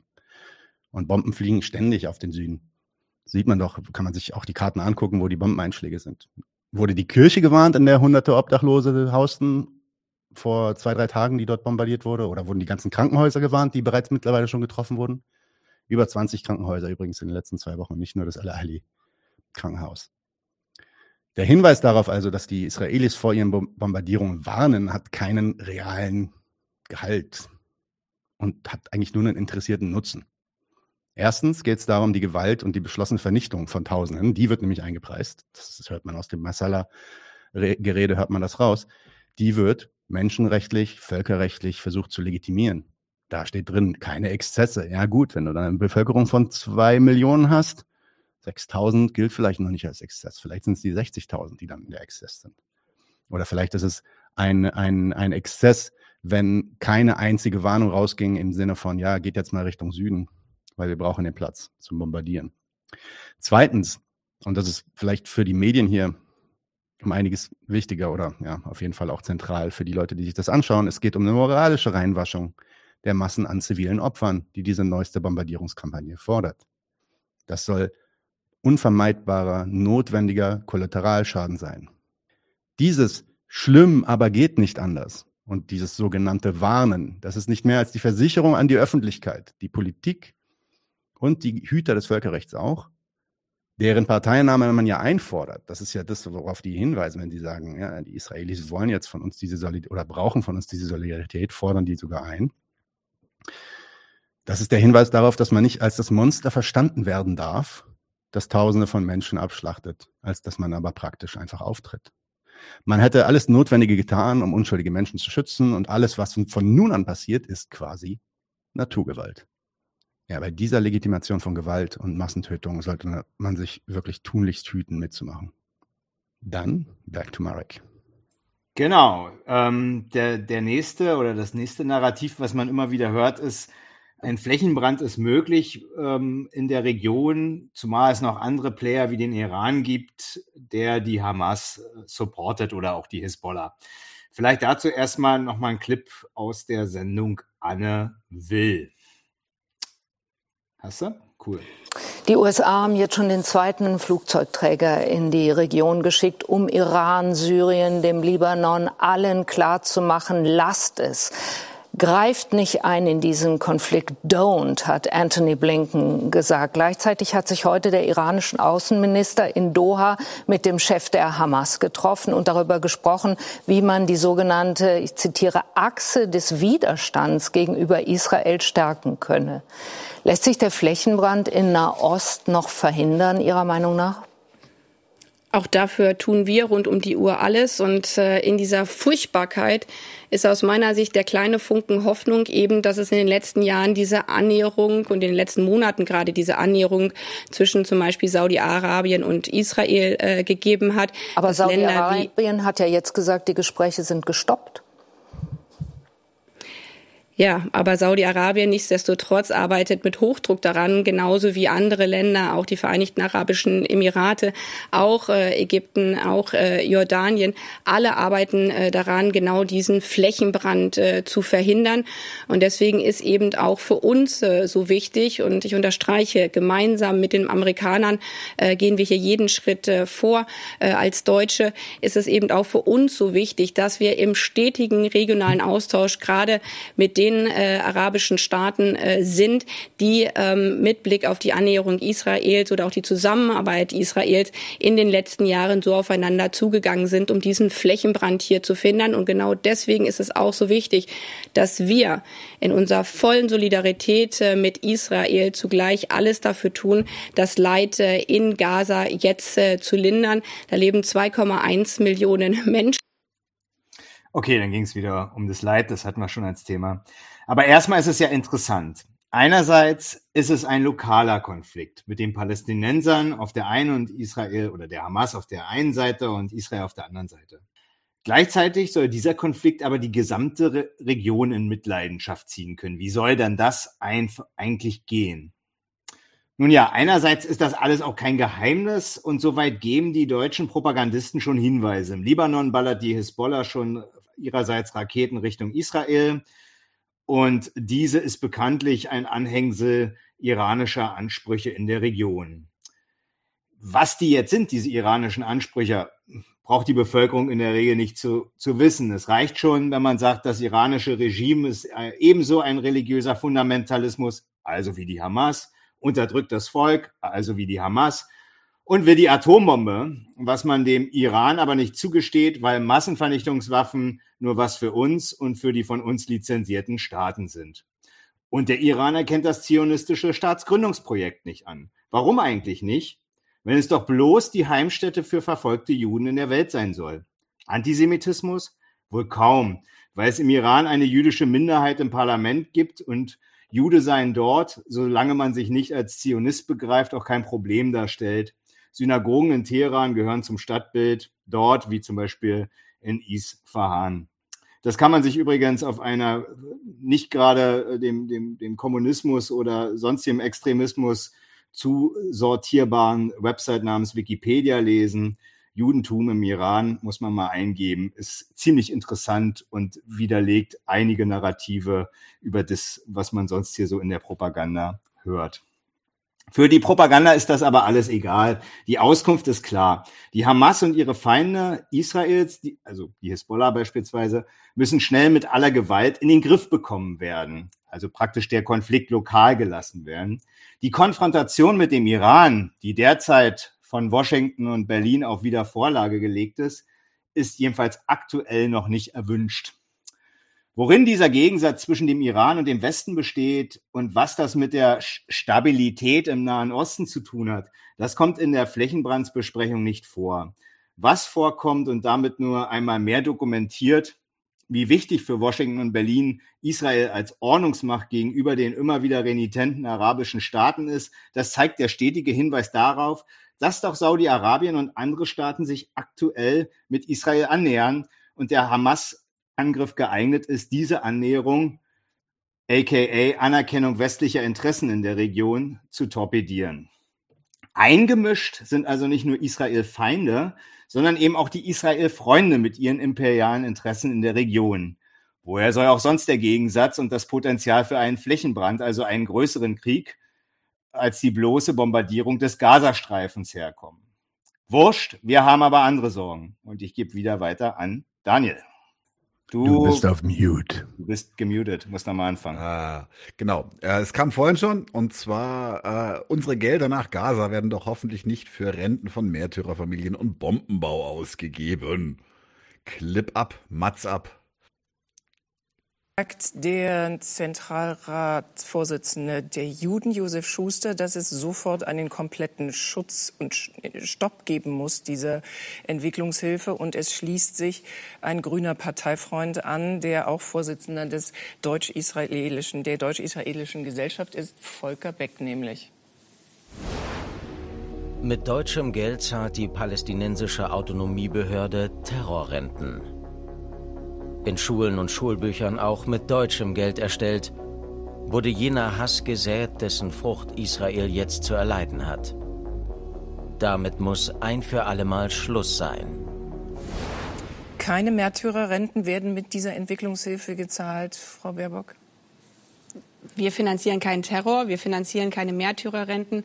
Und ich bitte eindringlich in dieser so wahnsinnig schwierigen, komplexen Situation wirklich um Differenzierung, weil es wird jetzt viel in einen Topf geworfen.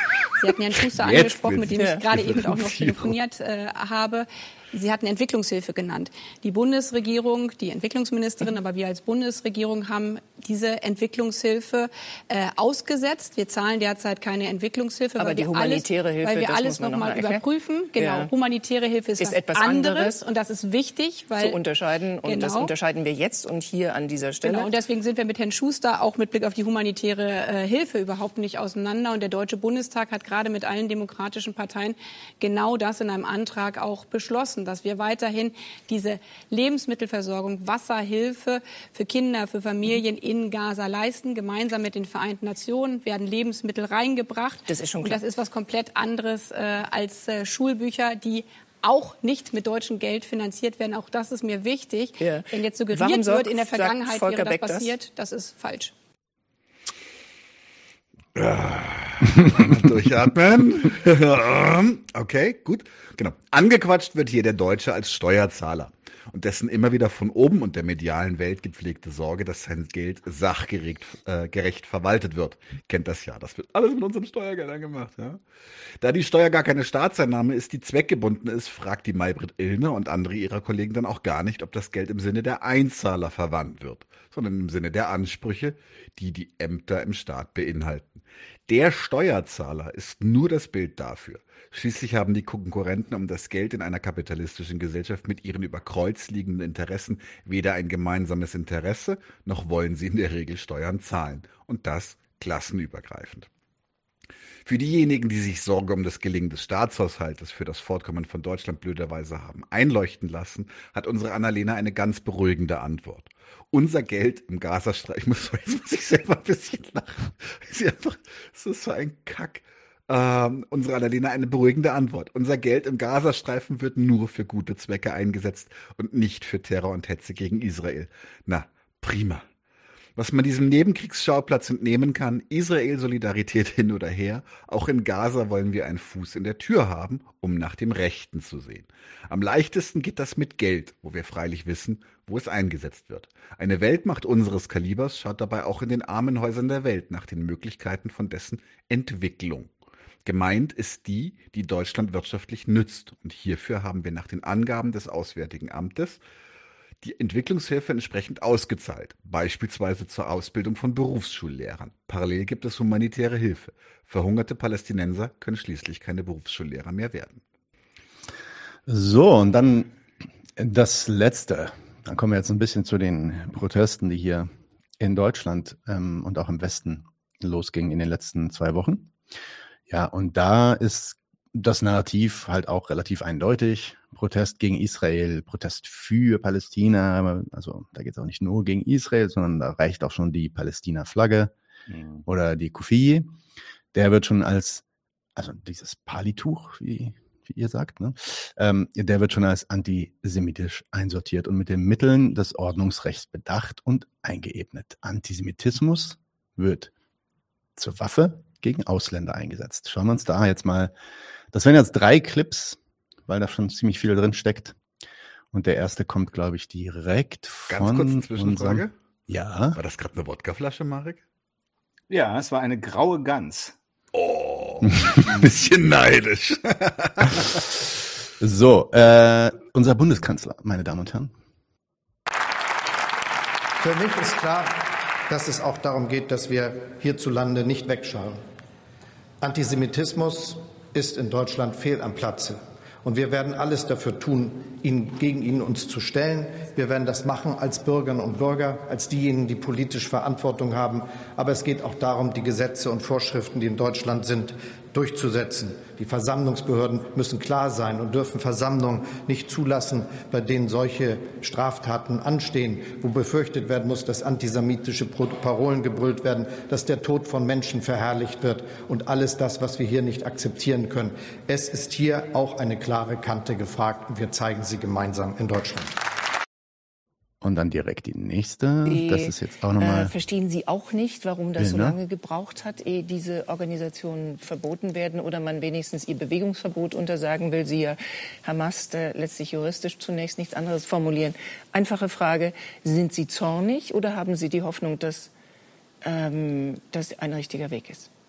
Also ich bin erstmal fassungslos, weil diese Bilder kann man eigentlich einfach äh, sehen, was, was waren, welche Bilder haben wir von 2014, als auch der äh, Krieg mit Gaza und Israel gab? Welche Bilder hatten wir 2021 und welche Bilder haben wir jetzt in 2023?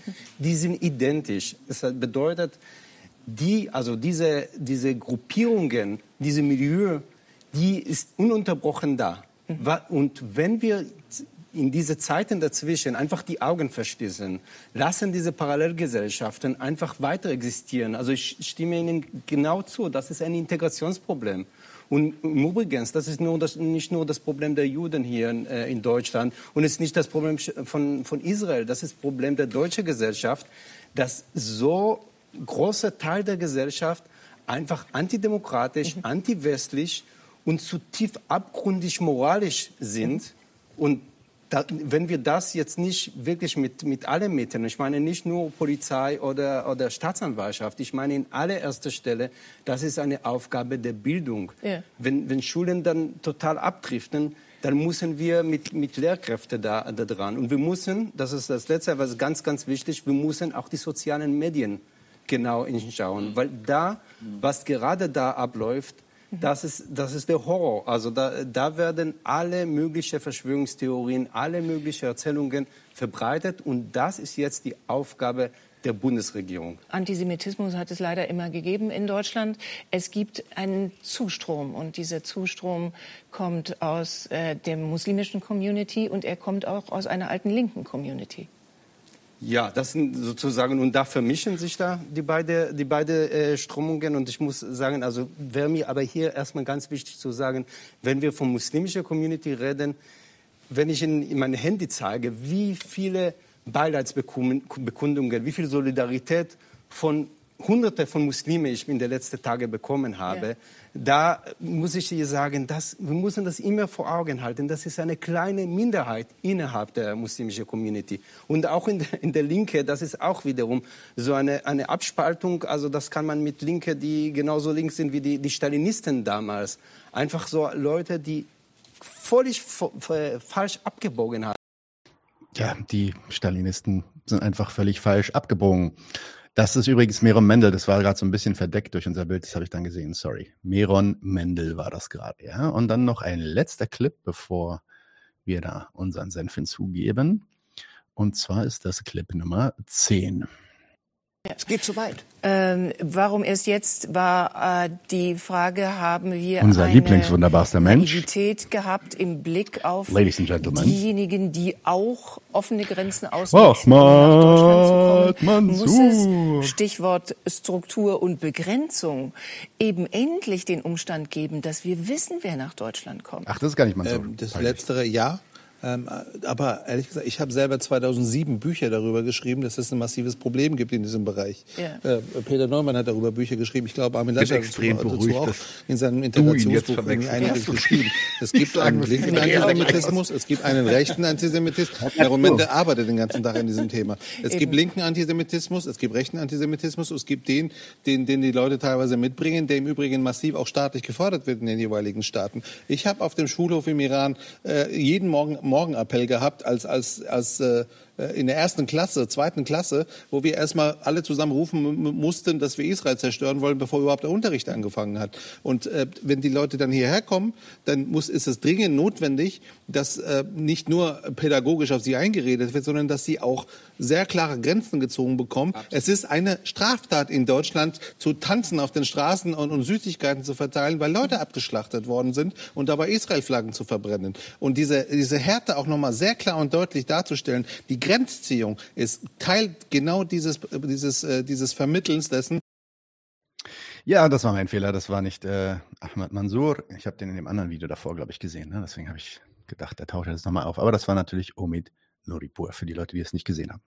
Ähm, auf der ganzen Welt, aber auch in Deutschland, erheben sich Menschen mit Einspruch gegen das Vorgehen Israels.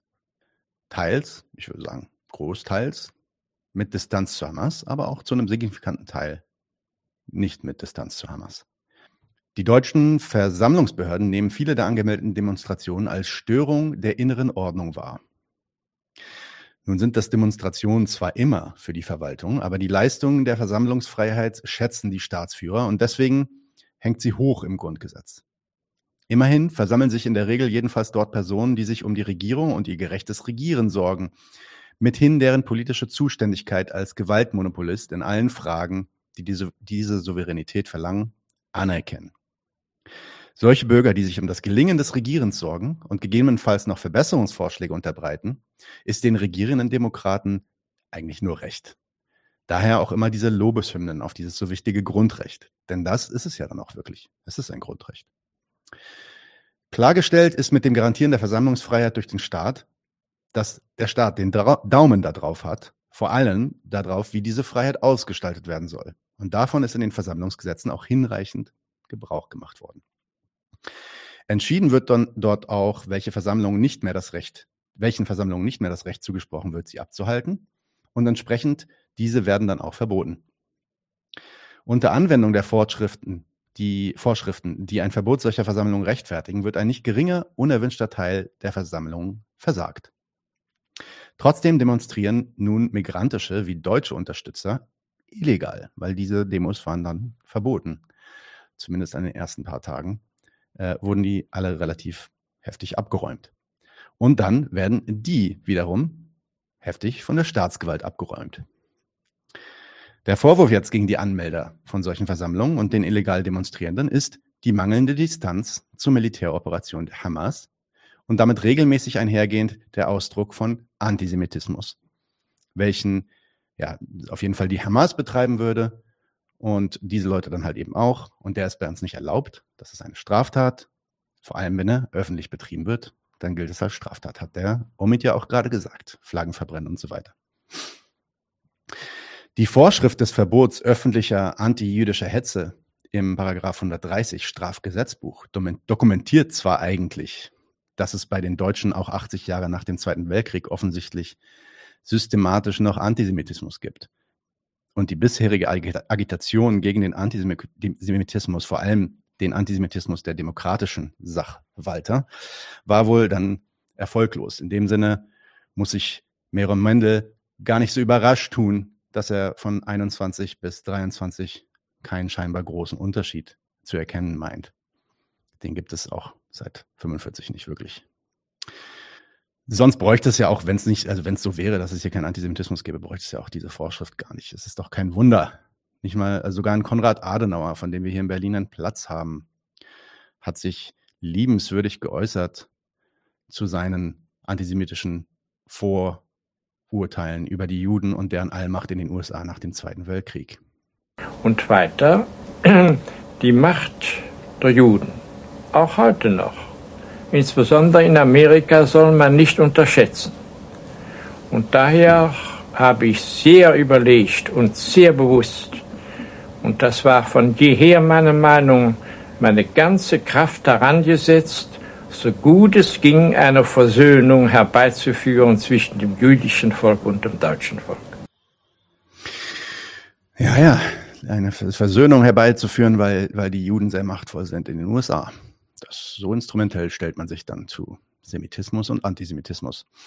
Nun, der Inhalt des Antisemitismus, also dass, dass die Juden als innerer und äußerer Feind die eigene ach so schöne Nation unterlaufen, hintertreiben und zerstören wollen, den Inhalt, auf den kommen Patrioten nicht notwendig, natürlich, nicht jeder kommt darauf, aber immer wieder mal ab und zu, wenn sie sich fragen, warum es in ihrer Nation, in ihrem Land, in ihrem Staat irgendwie Krise gibt und nicht, nicht so ordentlich läuft. Darüber haben, reden wir heute übrigens auch dann in so unserem Faschismus-Segment.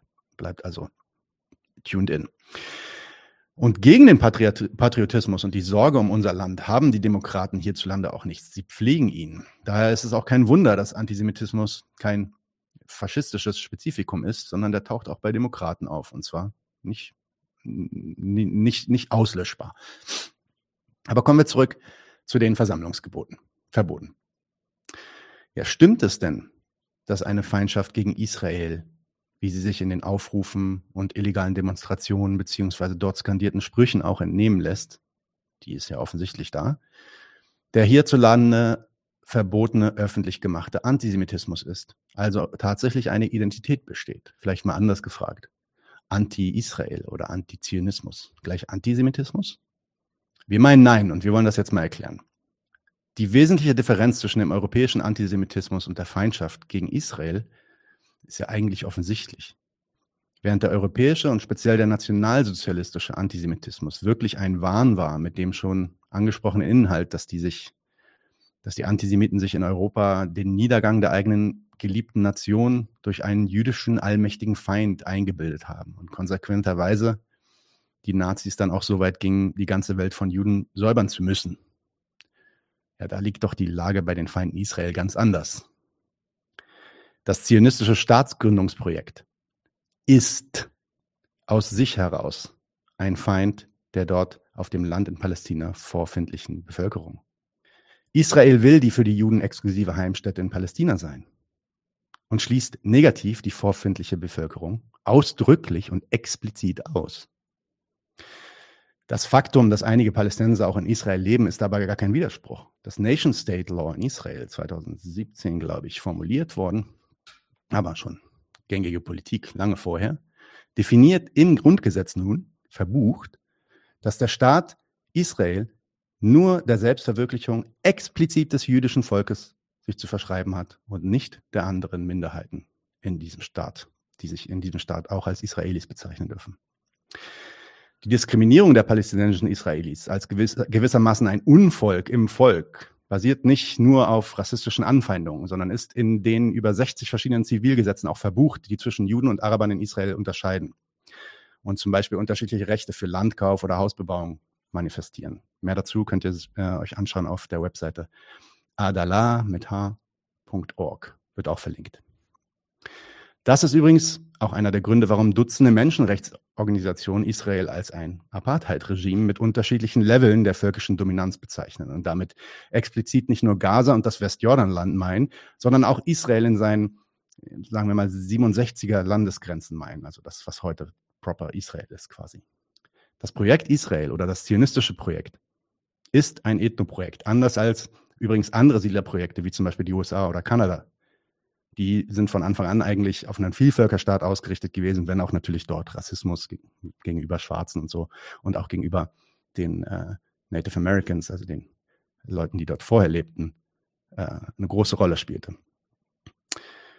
Ja, sondern Israel soll Heimatstätte explizit und vorrangig sein für die Juden. Das weiß auch jeder Mensch hierzulande. Da muss man sich auch nicht blöde stellen, weil jeder Mensch bezeichnet, jeder zweite Mensch hier zumindest, bezeichnet Israel auch als den Judenstaat oder den Staat des jüdischen Volks. Historisch führte das dann zu den Vertreibungen und Säuberungen und ist bis heute noch nicht abgeschlossen, wenn auch mittlerweile schon recht weit vorangekommen. Entscheidend ist aber, die zionistische Staatsgründung ist damit per Selbstdefinition ein realer Feind der vorgefundenen Araber vor Ort. Und gerade kein verrückter Wahn, diese Feindschaft ist kein verrückter Wahn von denen, wie, wie, wie bei den äh, europäischen Antisemiten, über die wir gerade gesprochen haben. Jetzt noch mal ganz kurz, bevor jetzt alle ausrasten. Damit soll weder bestritten sein, dass sich Teile der Palästinenser und andere Feinde Israels in der Welt auch antisemitische Urteile zu eigen machen und auch antisemitische Urteile von europäischen Antisemiten bedienen und übernehmen. Ja, ja, das gibt's natürlich. Das ist aber, und hier muss man mal genau bleiben, und das macht natürlich hier niemand, wir reden auch gleich darüber, warum nicht.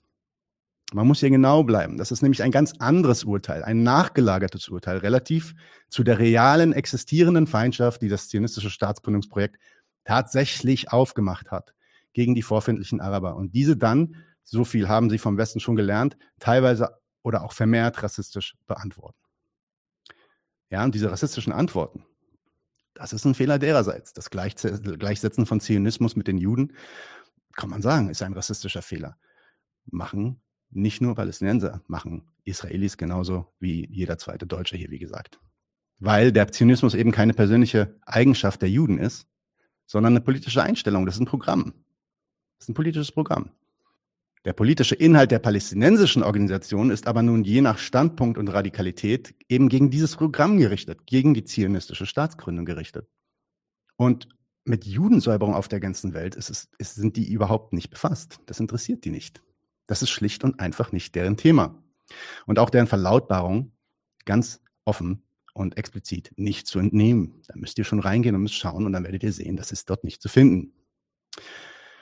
Übrigens ist es auch nicht den Verlautbarungen, und da kommen wir zurück zu den Demos, der Demonstranten in Deutschland zu entnehmen. Weder From the River to the Sea, was selbst die deutsche Justiz nicht für antisemitisch hält, noch Free Palestine oder Viva Palestine haben implizit diese europäische Judenfeindschaft in sich. Anders gesagt, die Aussage, dass die Hamas weitgehend israelische Juden getötet hat in ihrer Aktion, ja, die stimmt natürlich. Das war allerdings noch nicht deren finale Zweckbestimmung. Nicht als Juden sondern als Bürger ihres Feindstaates wurden die umgebracht, der sich nun mal als Staat der Juden auch definiert. Als diese wurden die Israelis getötet. Jedes andere Siedlungsprojekt oder Kolonialstaat, welche sich wie Israel benehmen würde, würde die Gegnerschaft der vorbefindlichen Bewohner gleichermaßen erfahren. Das, glaube, die meisten Leute können sich, können sich das schon irgendwie denken. Hat man denn den tödlichen Widerstand von Indern gegen die Briten oder ja, Native Americans, Eingeborenen in Nordaf Nordamerika gegen die europäischen Siedler als einen antibritischen oder antieuropäischen Rassenwahn um seiner Selbstwillen tituliert? Eben, das macht keinen Sinn. Übrigens, auch damals wurden ohne Ende Zivilisten angegriffen und brutalste und furchtbarste Dinge begangen. Wenn ihr euch mal anschaut, was, was die, ähm, die Native Americans in Nordamerika angestellt haben mit den europäischen Siedlern teilweise. Also natürlich ging, ging das in beide Richtungen, aber appetitlich war das nicht. Nochmal anders und vielleicht mit einer Metapher eine Fußballmetapher. Das kommt doch in Deutschland hier gut.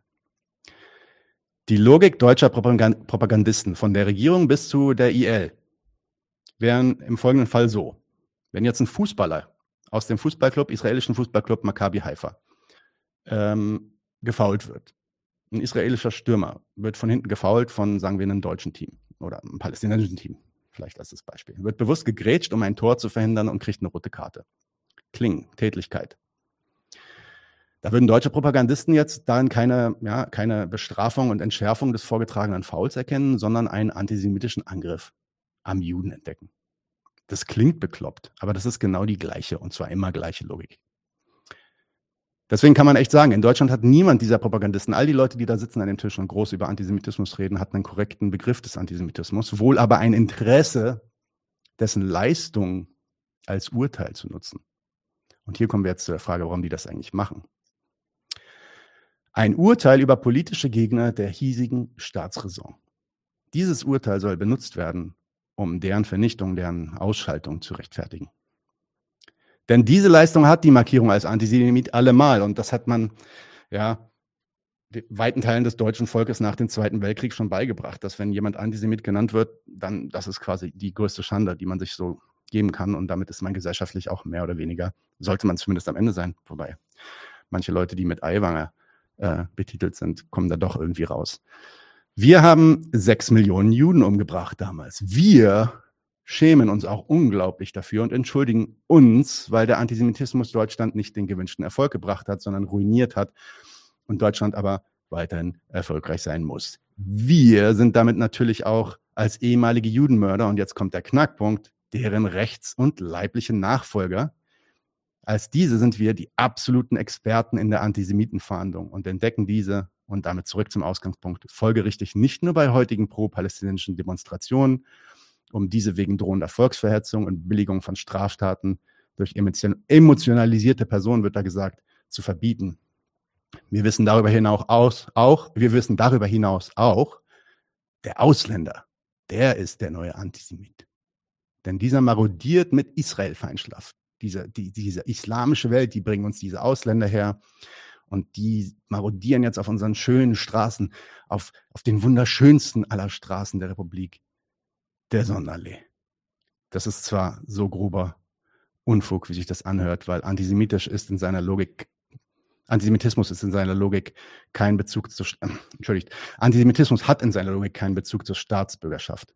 Und diverse jährliche Studien über die Stetigkeit antisemitischer Urteile bei deutschen Demokraten wie Faschisten belegen, ähm, dass solche Widersprüche äh, überall existieren. Aber die stören nicht den Nutzen dieses Begriffs. Denn so hat der Krieg in Gaza noch einen feinen Nutzen, einen extra Nutzen. Das Volk findet sich gegen die ohnehin seit den Debatten um die Begrenzung von Asyl und Migration, EU-Abschattung und Fluchtursachen unerwünschten Migranten.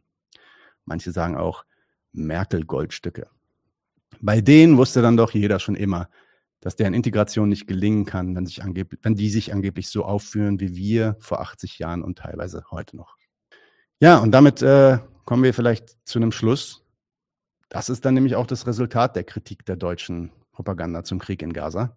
Man weiß ganz genau, welche Haltung man als aufrechter deutscher Patriot in dem Kriegsgeschehen einzunehmen hat, welche Parteilichkeit angezeigt ist und wie man abweichende Meinung denunziert, am besten vor allem beim Ausländer. Wer jetzt aber mit uns aufgrund der dargelegten Widersprüche da unzufrieden ist mit dieser Art von Propaganda und sich fragt, was die Gründe der Kriegsgegner sind und wie das in die Weltordnung einzuordnen ist, dem empfehlen wir, darüber haben wir heute nicht so viel gesprochen, ne, aber dem empfehlen wir jetzt mal ein paar äh, ein bisschen Lektüre.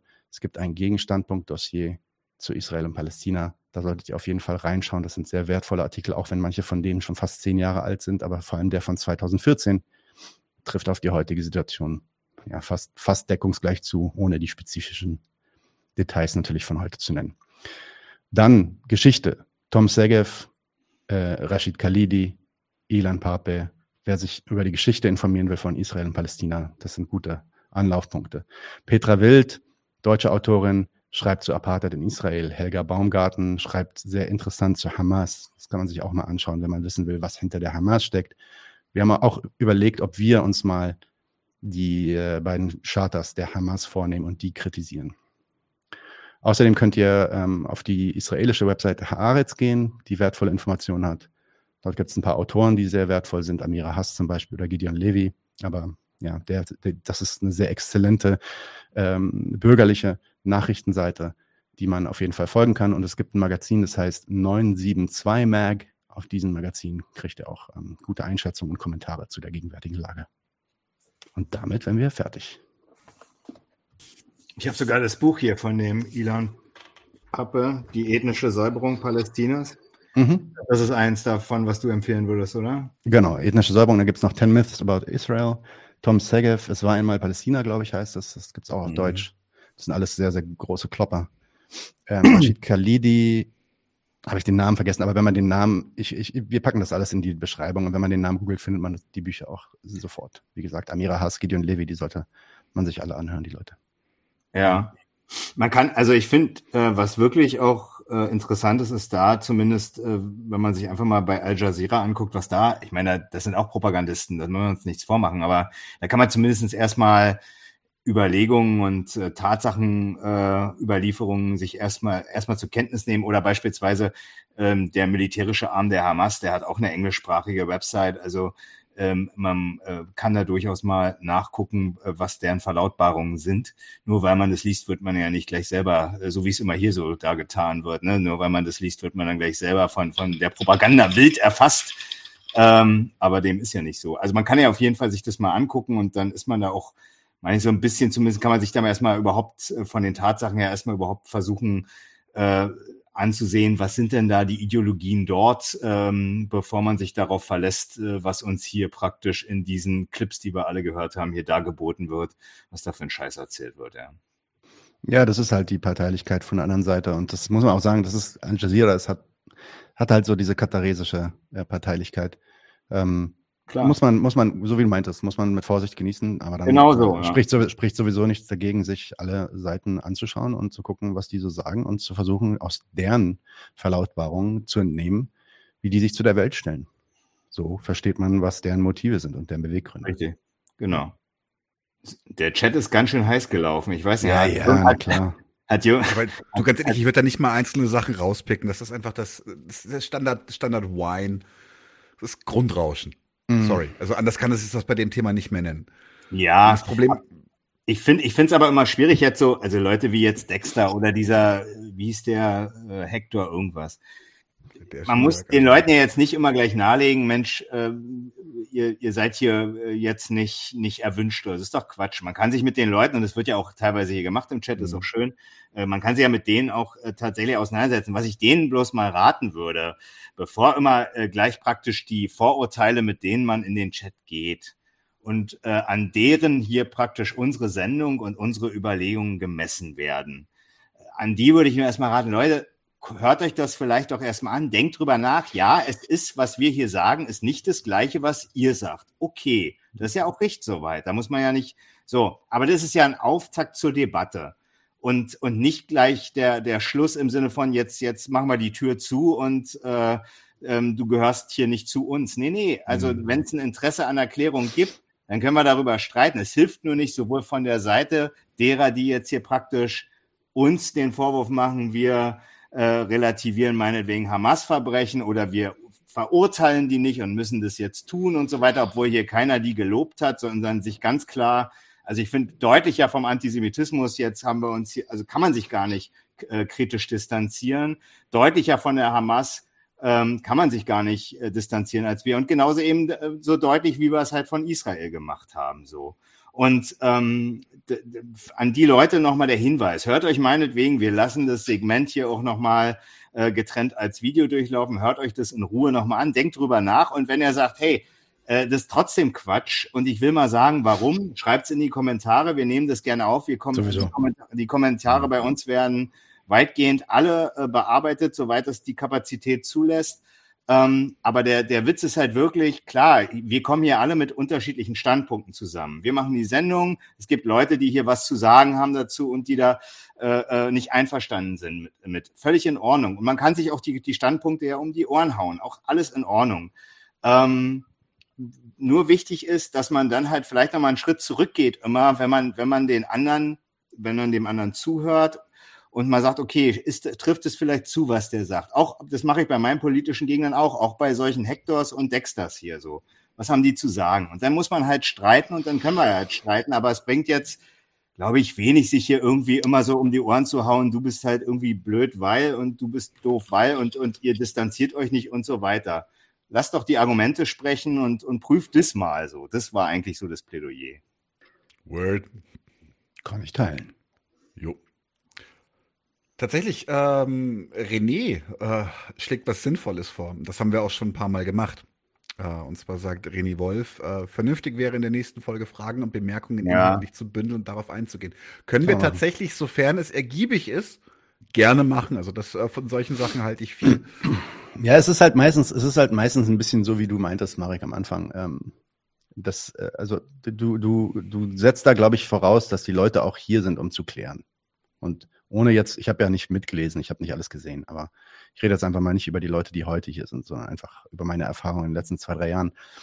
Ähm, darum geht's dann gar nicht. um, also um, sondern da geht es dann wirklich darum, man will dieses Signifier haben. Übrigens, ich als, als äh, so, Palästinenser, ähm, selbst wenn ich mich jetzt groß distanzieren würde, würde mir das wahrscheinlich sowieso nicht groß abgenommen werden. Das ist bei euch ein bisschen anders. Aber da kann man dann auch sagen, ja, ich fand es furchtbar, was da passiert ist und ich distanziere mich von dem Kram. Ähm, sobald man dann trotzdem übergeht, die, die, die Kritik anzubringen, die man anbringen möchte, nämlich zum Beispiel die Kritik an Israel, ähm, fällt es zurück in, ah, aber du unterstützt doch die Hamas und damit ist das natürlich mhm. dann alles, alles äh, wieder si relativ sinnlos. Was ich damit sagen wollte ist, ja, wenn da Leute wirklich da sind, um was zu klären, und sowas gab es auch schon mal, ja. So also habe ich auch übrigens in den letzten zwei Wochen erlebt, dass da Leute kommen, die vehement widersprechen, eine ganz andere Meinung haben, aber da hat man das Gefühl, okay, nee, die wollen diskutieren, die wollen sachlich diskutieren. Aber wenn jemand nach der zweiten Nachricht schon äh, dich als Antisemit beschimpft und als, äh, äh, weiß nicht, Hamas-Mitglied äh, sogar oder so, dann ist eigentlich klar, dass die nicht dazu da sind, um irgendwelche sachlichen Dinge zu klären. Ja, aber jetzt, ja, okay, aber sei mal ehrlich, ähm, dass das, also, oder, Daniel, du klick, klick, klick, klick, klick, klick, klick, klick, klick, klick. Muss das immer ausmachen, vergesst das immer. Ja, aber also ich sag mal so, also zu dem, zu dem Standpunkt und den, den wir uns jetzt hier vorgearbeitet haben das sind ja auch Sachen, wir sind ja auch aus verschiedenen Richtungen irgendwann mal gekommen ne? und, äh, und haben früher wahrscheinlich äh, genauso wie Hector und Dexter irgendwie erstmal gesagt, äh, was für ein Quatsch so, ja. Also so, dass ähm, äh, ähm, ähm, also haben, haben gesagt, was für ein Quatsch und haben erstmal so standpunktmäßig unser, unser Urteil, unser Resultat vorgetragen und das in so einem Chat und so das, das ist jetzt erstmal daraus zu entnehmen, dass die Leute jetzt vielleicht gar nicht eine Debatte führen wollen. Vielleicht ist es so, was du sagst. Würde ich dir gar nicht dem Grunde nach. Das, das weiß ich nicht. Wie gesagt, ich habe nicht über die Leute heute gesprochen. Nee, aber ich finde ich finde es halt einfach nur, ich kann, ich kann nur appellieren an die Leute, die hier jetzt praktisch mit denen, die jetzt äh, sich nicht wiedergefunden haben. Und es geht ja auch nicht darum, dass wir jetzt hier praktisch Preaching the Choir machen. Wir wollen ja auch nicht einfach nur hier die Bubble bespielen, wie andere Streamer bei Twitch oder sowas, sondern wir haben hier ein Resultat vorgetragen, das steht zur Debatte und wenn ihr das äh, kacke findet, dann schreibt es. Wir versuchen das dann irgendwie auch durchaus äh, selbstkritisch dann äh, zu reflektieren und entweder wir wehren uns dagegen, weil wir das nicht richtig finden, was ihr sagt, oder äh, wir müssen uns reflektieren. So ist es dann eben. Aber ähm, der, der Unterschied oder sagen wir mal der, der, die Differenz, die, die wir hier zu, zu Leuten aus dem Chat haben, die ist doch völlig in Ordnung. Dann, dann ist doch eben, wie gesagt, der Auftakt zur Debatte. Und da hat René schon recht. Wir können gerne, weil das Thema ja sicherlich uns noch eine Weile begleiten wird und das nicht unser letztes Trio infernal sein wird. Wir können auch gern mhm. beim nächsten Mal im Senf einfach die Kommentare hier aus dem Live-Chat oder aus gerne unter diesem Video dann praktisch mal auswerten und, und gucken, was wir dazu zu sagen haben. Und dann guckt man mal weiter. Also das ist doch überhaupt nicht ausgeschlossen. Mhm. Gut. Gehen wir über zum nächsten Stammtisch. Sehr gut, ja. Jetzt haben wir auch alles, ist ganz geil, weil wir haben viel Israel noch im Stammtisch. Jetzt haben wir schöne Bezüge auch zu dem, was wir gesagt ja, haben. Richtig. Auch, auch richtig. der Antisemitismus im deutschen Faschismus später wird nochmal noch mal Richtig, exakt. Yep, ja. yep. machen wir äh, jetzt Stammtisch.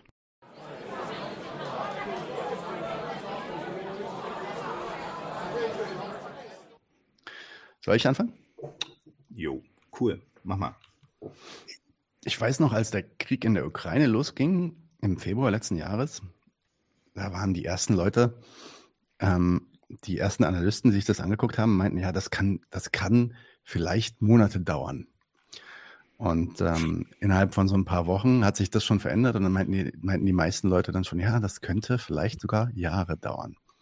Und jetzt ist ganz interessant, ähm, beziehungsweise so äh, kurz vor knapp ist das jetzt gar nicht. Das ist schon wieder zwei Wochen, drei Wochen her sogar. Sorry. Ähm, Biden hat er am 2. Äh, Oktober nochmal einen ganzen Satz weitere Hilfen für die Ukraine versprochen. Und was interessant daran ist, den Artikel könnt ihr euch durchlesen, also auf der Tagesschau, muss man ganz bis nach unten scrollen. Ja, er hat den EU-Staaten vorgeschlagen, von 2024 bis 2027 jährlich 5 Milliarden Euro zusätzlich für die Ukraine aufzubringen das bedeutet, dass die, dass deren Kriegshilfen also schon einkalkuliert sind für die nächsten ja, vier, fünf Jahre. Nur damit man weiß, ähm, wie, auf welche Dauer man sich da vielleicht noch einzustellen hat. Nur ein kurzes Titbit nebenbei. Ach so, habe ich es gar nicht gezeigt, wa? Doch, heute, ja, jetzt noch nicht, jetzt. Das könnt ihr ja auch mal für mich machen, wenn ihr seht, dass ich es nicht gemacht habe. Hey. So, das ist der Artikel hier. Guckt ihn euch an. Ukraine-Krieg bis 2027, wenn es nicht vorher vorbei ist. Die Frage ist, wie er vorher vorbei sein kann. Das ne? war mein, das, ich, ich, hatte, ich hatte gehofft, dass äh, der Zynismus in meiner Bemerkung ja, ja. auffällt, auf jeden Fall. Genau. Ist angekommen. Ähm, kannst, du, kannst du mir mal bitte den Gysi ähm, bei Maischberger reinholen? Das der fand Gysi. Ich, ja, das fand ich ja, das passt Ritzkopf jetzt ganz schön. Gysi. Ritzkopf Gysi wieder absolut in Aktion. Großartiger Clip. Also. Hm. Okay, und warte, sag mal, ah, die Minuten stehen drin. Ah ja, ja, die ist hier. 4,30. Leider muss ich erstmal hinspringen. Sekunde. Yep, okay, habe ich. Und dann wird Screen geshared. Und dann geht's. Könnt ihr ihn anschalten, den Screen? Ähm. Ja, Daniel schläft. Ich mach's. Okay. Ähm, nee, ich schaue gerade im Chat. Und los geht's. Natürlich beschäftigt. Ist, wissen Sie, wenn man das sieht, wie Kinder abgeschlachtet werden, also Säuglinge, Frauen und andere Zivilisten, das ist so furchtbar.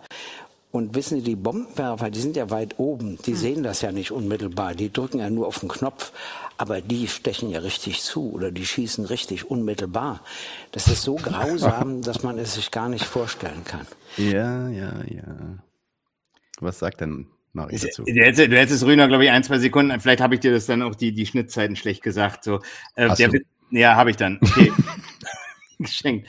Weil der, der bricht da ganz komisch dann noch so ein bisschen ab, weil er gerade selber merkt, glaube ich, was er da für einen Scheiß erzählt. So, so von wegen ähm, diejenigen, die da praktisch zustechen und äh, besonders grausam sind und die, die da einen Knopf drücken ähm, als Bomberpiloten, ähm, ja, das ist ja, ich weiß gar nicht, was er damit sagen eigentlich will, wenn, wenn die halt äh, die, die, die Bomben auf die Leute werfen und die dann halt zerfetzt davon werden ähm, was, was, was, was er damit dir, dir, jetzt mitteilen will. Ist das, ist, ist der eine ist halt so ein Michael Myers und der andere ist so ein kaltblütiger Roboter irgendwie. Ähm, was diese Differenz jetzt für eine besondere, also die Opfer bestellen es jedenfalls nicht, wenn sie massakriert werden, egal von wem, ja. Also das, das, äh, war mir ehrlich gesagt nicht ganz klar, was, was, was er da jetzt wollte. Ich glaube, es war ihm auch nicht klar. Der bricht dann nämlich dann, wenn du das noch zu Ende guckst, dann wirklich so ganz merkwürdig ab und merkt, dass er da eigentlich gerade Bullshit erzählt hat. Und Aber ist doch, ist doch eigentlich klar, dass er sagen will, dass die Leute, die irgendwie äh, irgendwelche Leute mit einem Messer erstechen oder aufschlitzen oder was auch immer, dass die die grausamere, grausere, grausameren Menschen sind, als die Leute, die aus einem Kampfflugzeug irgendwie Tonnenbomben auf zivile Gelände abwerfen. Also ja, Mehr will er damit nicht sagen. Also was anderes, was anderes erschließt sich mir. Wahrscheinlich hat er die Motivation im Kopf gehabt. Also eine andere ließe mir sich jetzt auch nicht erklären. Ne? Ähm, naja.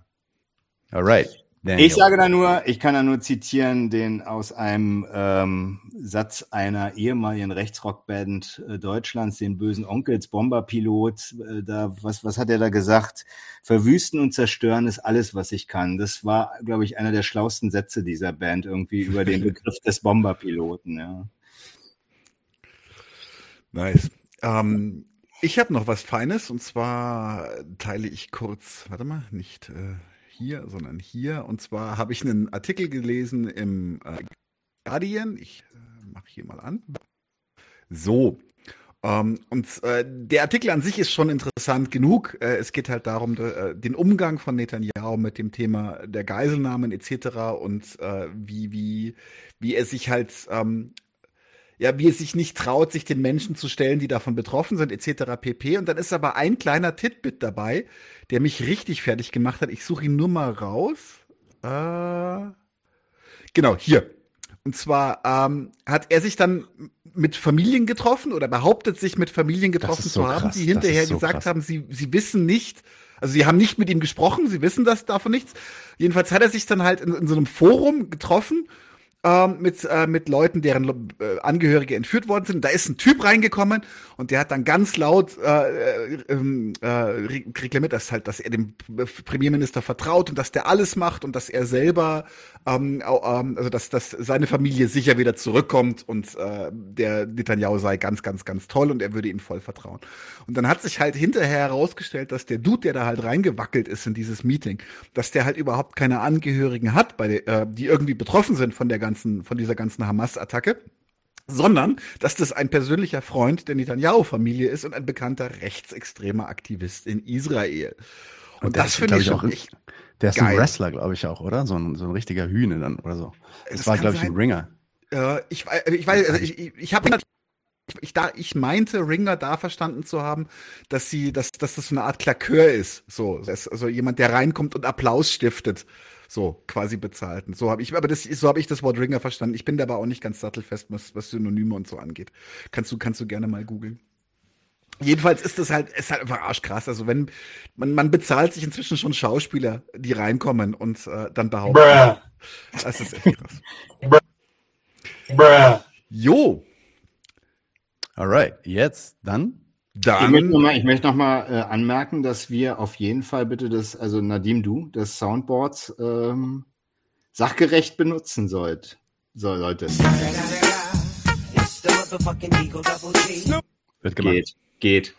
Wobei es ist doch jetzt auch wieder ein ernstes Thema, Faschismus und so. Da muss man jetzt nicht die ganze Zeit Unleash the Beast machen.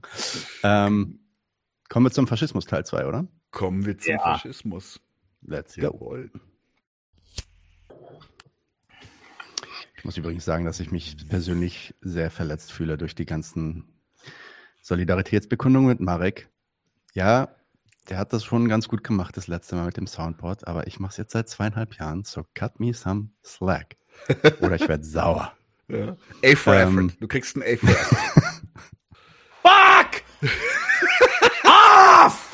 Jo.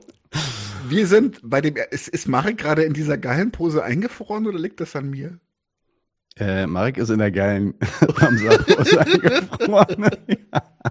Someone's Internet just died.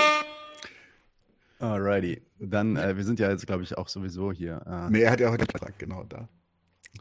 Wir sind hier, glaube ich, mehr oder minder allein sowieso. Ah, da ist er wieder. Marek, aber du kannst dich auch ausschalten, wenn du willst. Wir, machen, Das- wir ziehen das ja jetzt mal hier alleine durch. Genau. Du bist, du bist überflüssig. Aber ich muss Turn Chat yourself, turn yourself off. Off. Wenn ich Jacobin. Aber, Leute, bevor wir hier an, äh, einsteigen, wir schießen erstmal unseren Nein, Clip ab. haben wir doch schon. Haben wir schon. Zündfunke war schon? Ja. Ach Gott, hast du hast schon wieder geschlafen. Wir sind Nee, ich habe einfach nur eine, ich habe ich hab ein Kurzzeitgedächtnis, wirklich wie so ein Opa. Sollen wir das nochmal anschmeißen, damit wir das später ordentlich klippen können? Äh, schmeißen wir das nochmal an, oder? Wir Nee, das es passt schon, passt schon. Das ist, äh, Passt schon? Okay, Okay. also, Let's go. was haben wir letztes Mal gemacht? Wir haben letztes Mal schon über ein paar Sachen gesprochen, haben auch eine Zusammenfassung gemacht. Faschismus.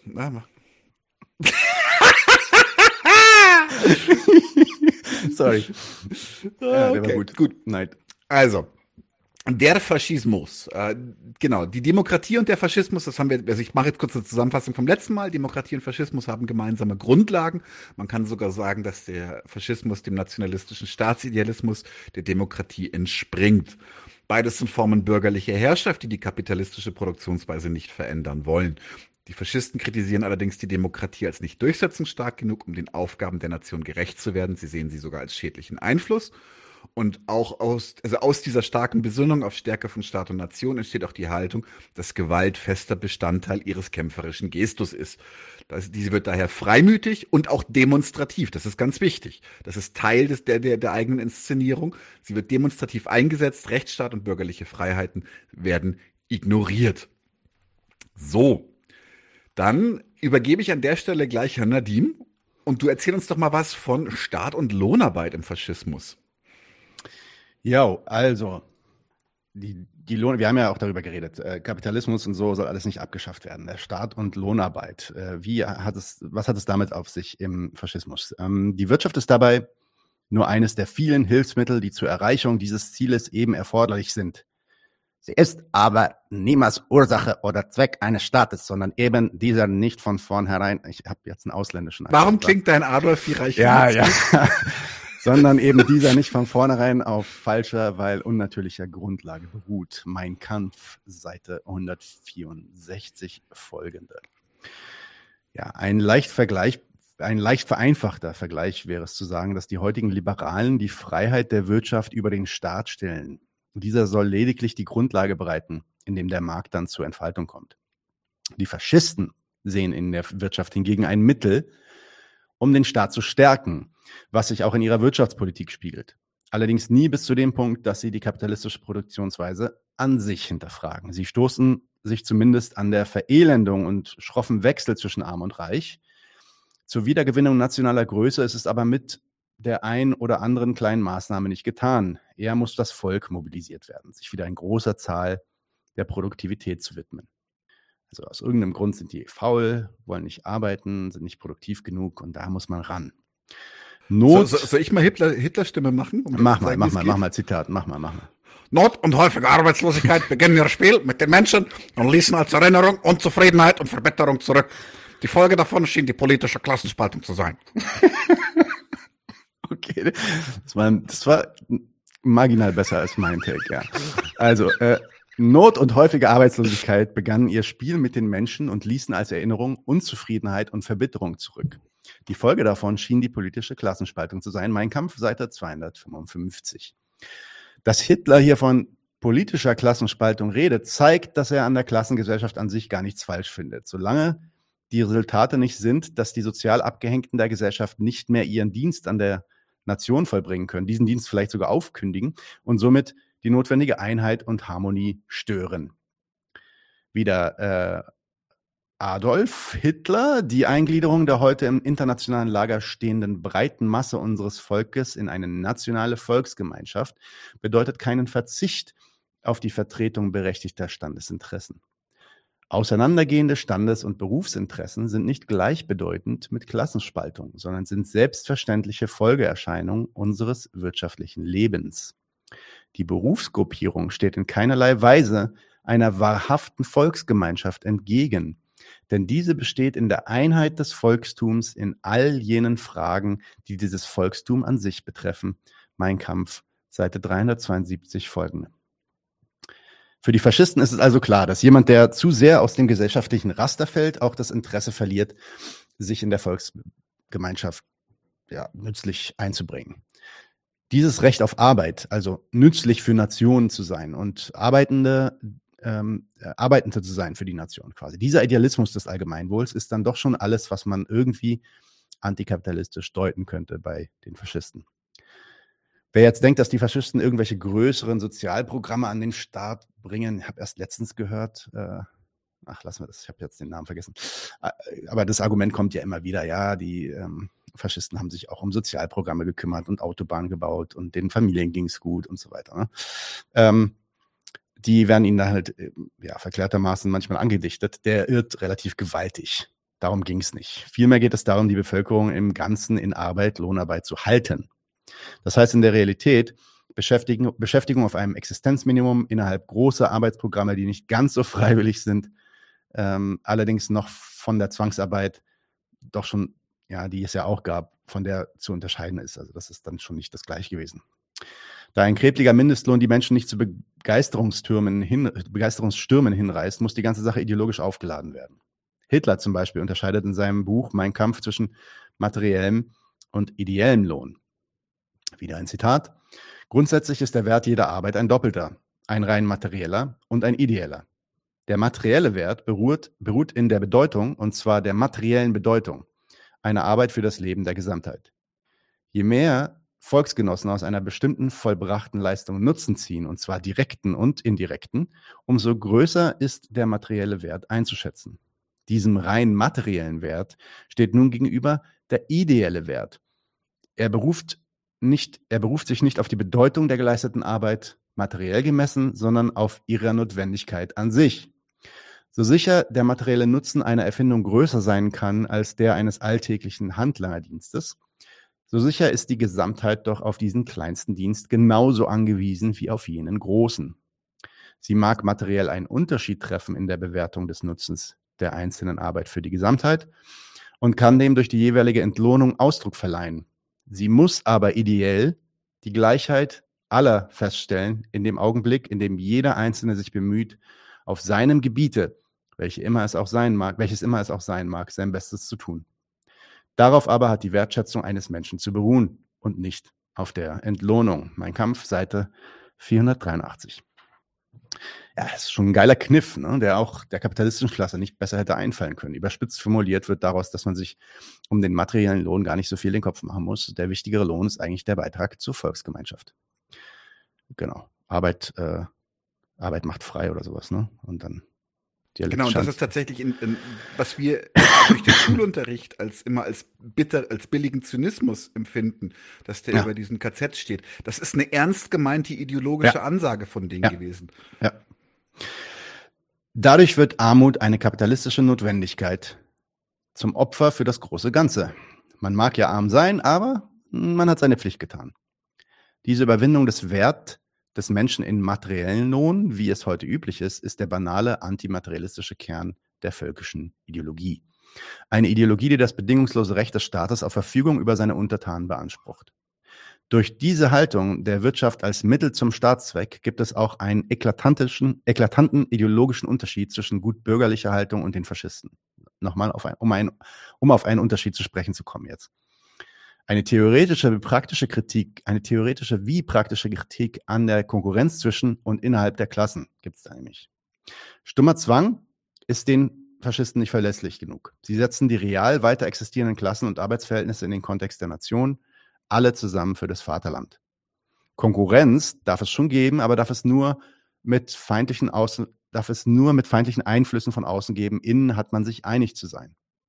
Diese vollständige Unterwerfung der gesamten Bevölkerung in den nationalen Gedanken trägt dann schon die Opferbereitschaft in sich, die es später im Krieg dann auch gebraucht hat. Also eine kurze Zusammenfassung dafür. Hier zeigt sich dann auch, wie gesagt, wie gesagt nochmal ein wichtiger Unterschied zur bürgerlichen Herrschaft der Demokratie. Die Klassengesellschaft, die ja an sich eine Konkurrenzgesellschaft eigentlich sachlich ist, soll nicht als solche anerkannt sein. Sie soll keine Konkurrenzgesellschaft sein. Sie wird dem Staatszweck unterworfen Gleichzeitig bleiben aber Besitzverhältnisse unberührt. Und diesen Widerspruch, den gilt es dann mit den völkischen Idealen zu bespielen. Daniel, reden wir weiter über Staat und Eigentum jetzt. Genau. Denn der Gröferz schreibt weiter in seinem Werk, äh, Seite 675, der nationalsozialistische Staat kennt keine Klassen. Dieses Zitat bedeutet, wie vorher beschrieben, nur, dass alle Teile der Volksgemeinschaft in Beschlag genommen werden, um die Nation zu stärken. Die Auflösung des ökonomischen Klassenverhältnisses wird nie angesprochen.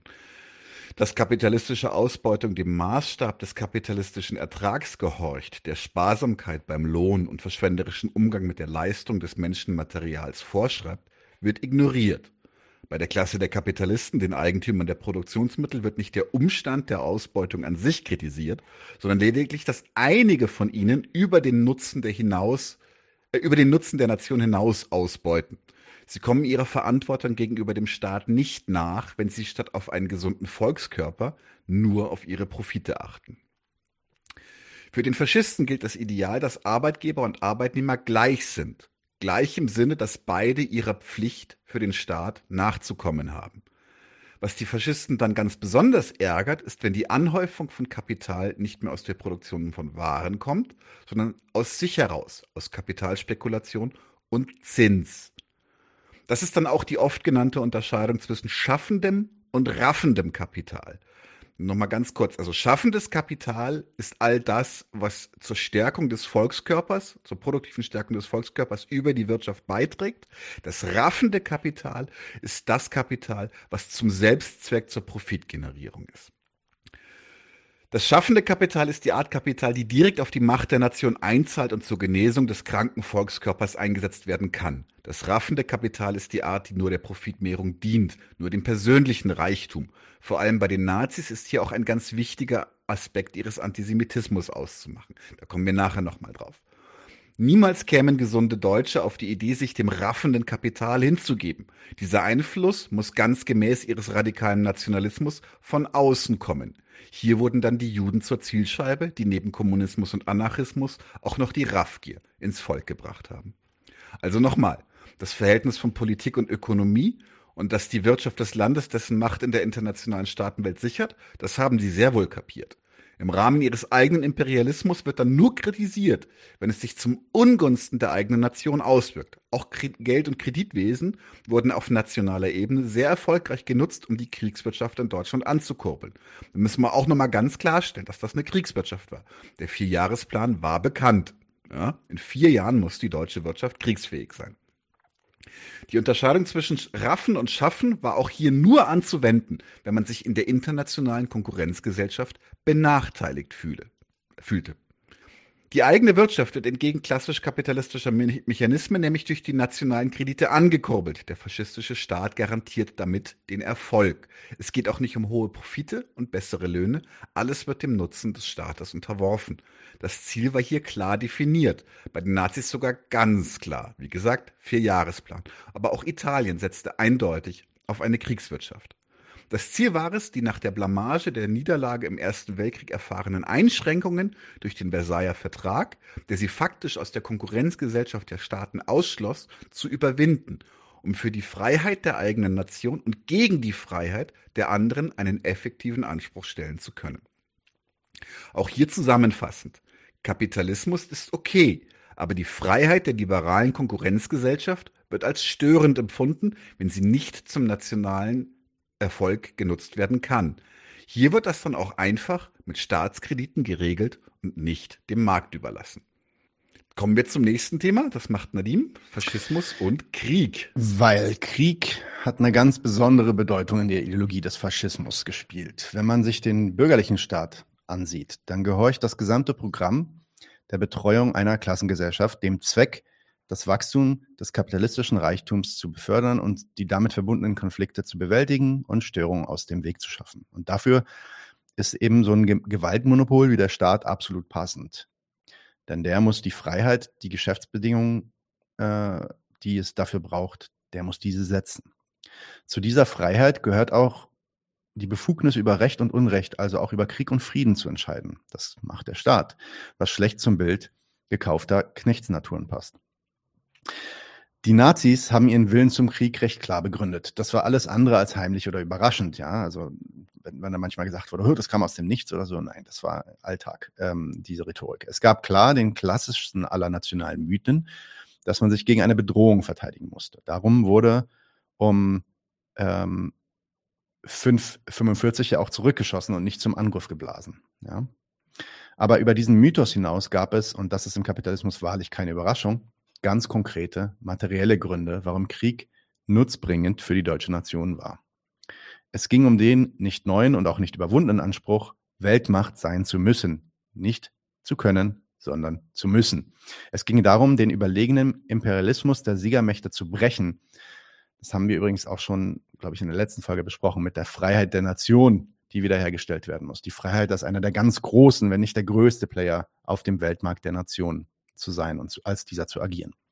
Die Idee bzw. die Logik, als Staatsmann den imperialistischen Misserfolg der eigenen Nation als Begründung für die Notwendigkeit der angedachten Veränderungen zu nutzen, ist nicht anders als das, was die zivilen Kanzler nach dem Zweiten Weltkrieg mit anderen Mitteln verfolgt hatten. Dass sie dem Selbstanspruch, das gewaltfrei und auf friedlichem Wege getan haben, äh, dass sie dem Selbstanspruch nach, das gewaltfrei und auf friedlichem Wege getan haben, ähm, und dem überhaupt nicht gerecht wurden, das ist eine andere Geschichte.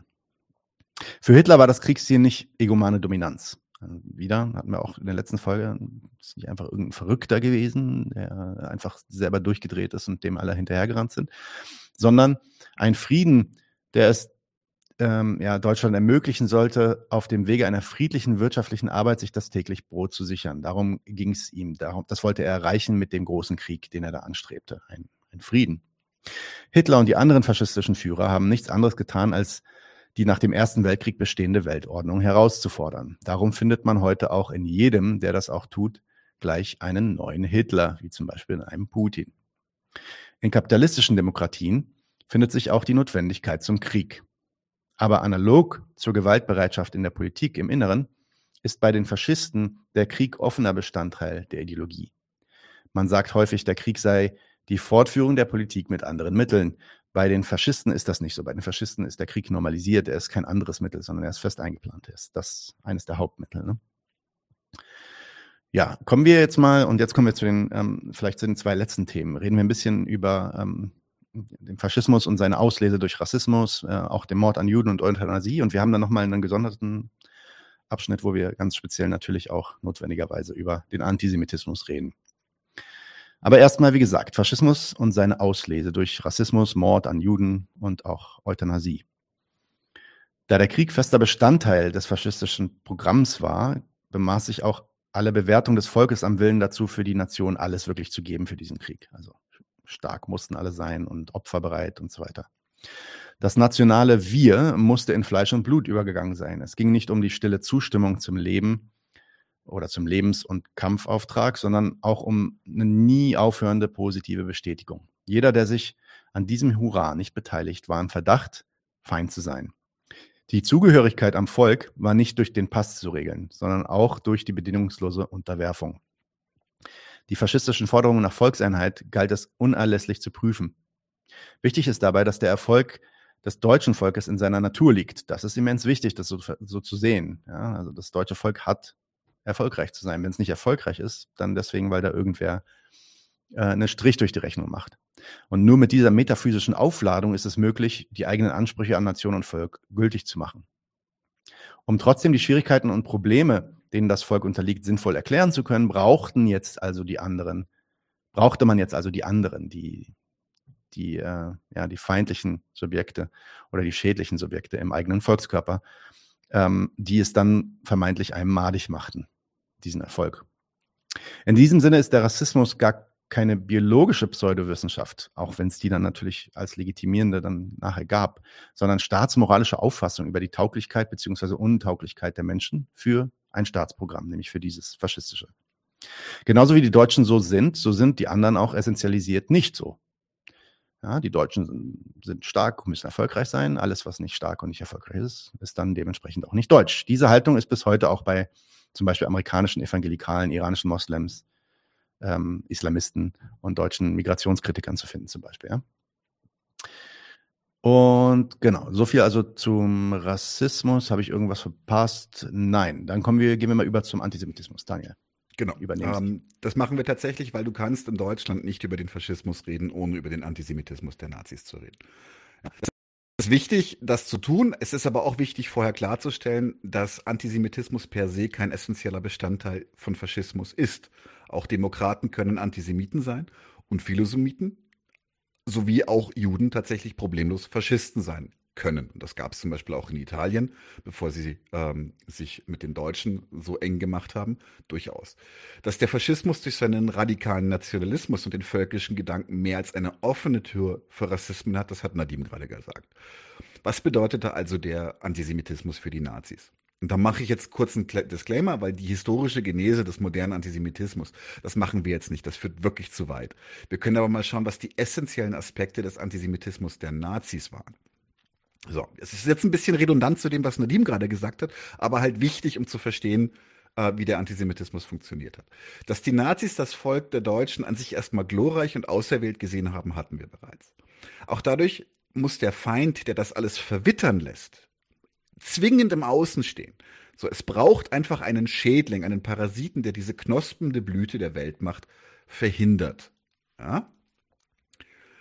Ähm, und hier wurde bei Hitler einfach ganz klar der Jude als Hauptfeind ausgemacht. Für Hitler waren die Juden nicht nur schuld, sondern aktiv federführend an den zwei großen Gefahren für das deutsche Volk. Ja? Und zwar dem Kommunismus und der Zinsknechtschaft. Zinsknechtschaft, das kommt mit dem raffenden Kapital, das sage ich gleich nochmal im Detail. Ja? Hitler weist in Mein Kampf mehrfach darauf hin, dass der Kommunismus eben nicht ein politisches Programm ist, sondern eine genuin jüdische Idee zum Ziel, die bestehende Ordnung der Welt zu vernichten. Ja? Ein absolut destruktiver Gedanke für ihn. Auf die Dauer wurde daraus sogar ein Zirkelschluss. Ja, also wirklich, das hat man auch in deren Propaganda verfolgen können. Also Juden waren grässlich, weil sie den Kommunismus in die Welt gebracht haben und der Kommunismus war grässlich, weil er von Juden in die Welt gebracht wurde. Das waren dann die beiden Argumente, die man jeweils für das äh, Thema brauchte. Ein passendes Beispiel für die absolut zwingende Verknüpfung des Jüdischen mit kommunistischer Politik, als, einfach als praktisches Beispiel, ist zum Beispiel, vielleicht könnt ihr euch noch erinnern, ganz frühe Zündfunke von mir zu Erich Müser, als der ermordet wurde, und das war tatsächlich ein relativ, relativ publiker politischer Mord, er wurde damals als Selbstmord geframed, ähm, hieß es nicht, der Anarchist ist tot oder der jüdische Anarchist ist tot, sondern der Jude ist tot. Weil im Jüdischsein Mühsams alles andere Verwerfliche einfach schon inkludiert war. Das musste gar nicht mehr dazu gesagt werden. Dazu passt auch die nach dem Ersten Weltkrieg unter Nationalisten, und zwar nicht nur unter den Nazis, kolportierte Dolchstoßlegende. Ja, um die Niederlage des Deutschen Reiches in dem, im Ersten Weltkrieg erklären zu können, brauchte es eine Sabotage. Die Deutschen sind doch das beste Volk der Welt. Wie können die denn einen Krieg verlieren? Ja, es braucht eine Sabotage, eine Gruppe von Menschen, die es unmöglich gemacht hat. Und das sollen nach dieser Legende halt vor allem die Linken gewesen sein, die den symbolischen Dolch in den Rücken des Vaterlandes rammten. Auch hier wurde das für die Nazis im Kern jüdische aller Linken immer brav mitgedacht und mitgesagt. So. Der zweite eklatanter Aspekt, warum die Juden für die Deutschen ein gar so, schlimm, gar so schlimmes Thema sind. Zur Zinsknechtschaft ist zu sagen, dass im deutschen Faschismus ja die Unterscheidung zwischen raffendem und schaffendem Kapital gemacht wurde. Das schaffende Kapital, das dem Volk und der Nation dient, und das raffende, das nur Profit und Macht bemüht ist. Und auch hier hatten wir vorhin schon, gerade von, von einer Minute, auch hier ist der Feind von außen notwendig zu erklären, wieso denn alles gerade doch ein wenig Kacke und nicht im Sinne der deutschen Hegemonie ist. Die Verantwortung hierfür den Juden in die Schuhe zu schieben, war damals eine gängige, etablierte und damit auch sehr anschlussfähige rassistische Haltung in ganz Europa. Das Gipfeln ins Genozidale, in den ersten industriellen Völkermord, hier als pure Boshaftigkeit oder ähnliches zu bezeichnen, ist am Thema vorbei. Und das ist tatsächlich, und das ist düster. Der Holocaust ist eine logische Konsequenz der deutschen faschistischen Ideologie. Er war für die Nazis ein moralischer und politischer Imperativ. Mir ist es immer super wichtig zu verstehen. Es geht hier, es, it's not about madmen. Ja, es geht nicht um Verrückte, sondern es geht um Ideologien und was Ideologien anrichten können. Das ist essentiell. Das sind, sind halt die Faschisten sind ein fantastisches Beispiel dafür. Es ist ein, es ist absolut konsequent zu Ende gedacht worden von ihnen. Das muss man einfach mal so festhalten ohne, ohne jede, ohne das, also ich, mich schüttelt's vor Grauen an der Stelle, aber es ist einfach so. So, jetzt kommt dann nochmal die finale Zusammenfassung, weil das war jetzt Teil zwei von unserem Faschismus. Äh, Nadim hat gerade schon ähm, die Büchse der Pandora aufgemacht. Wir können damit noch weitermachen und tatsächlich auch uns mal sehr genau angucken, was ist denn eigentlich mit dem Faschismusvorwurf unterwe äh, unterwegs und was sind, was wird als Faschismus bezeichnet, was vielleicht gar keiner ist. Aber erstmal die Zusammenfassung. Oder auch andersrum, also vielleicht auf den Punkt nochmal kurz zurückzukommen, den ja. du gerade gebracht hast. Was für falsche Erklärungen für Faschismus gibt es eigentlich? Also, oh ja. Es gibt ja, also du, eine, eine falsche Erklärung wäre zum Beispiel den Faschismus herzuleiten aus Mad Men. So wie es gerade ja, oder, hast, oder, ne? oder diese Psychologisierung ähm, von Ja, und, dann, und es gibt auch, es gibt auch ganz viele, genau, diese, die, es gibt auch ganz viele Leute, die einfach dem Ganzen überhaupt irgendeine Irrationalität eine Nachvollziehbarkeit, also das ist dann mhm. wieder dieses Madman-Ding eigentlich, ne? Ähm, absprechen wollen und einfach, einfach das, und damit natürlich, Madman, was sagt man damit? Damit das natürlich einfach als böse verklären und sagen, okay, da hat man sich gegen zu wenden, verstehen ist irrelevant. Mhm. Und da sagen wir halt, nee, das ist ein Fehler. Um, um es ordentlich bekämpfen zu können, musst du es verstehen, musst du verstehen, woher es kommt und solltest auch verstehen, warum es, warum es noch nie weg ist heutzutage, mhm. weil es eben diese äh, Verbindung hat zu den Gesellschaften, in denen wir heute leben. Mhm ganz normal und auch nochmal, weil das tatsächlich immer wieder kommt, weil Versteher ja auch schon ein, ein, ein, ein böses Wort geworden ist, ja.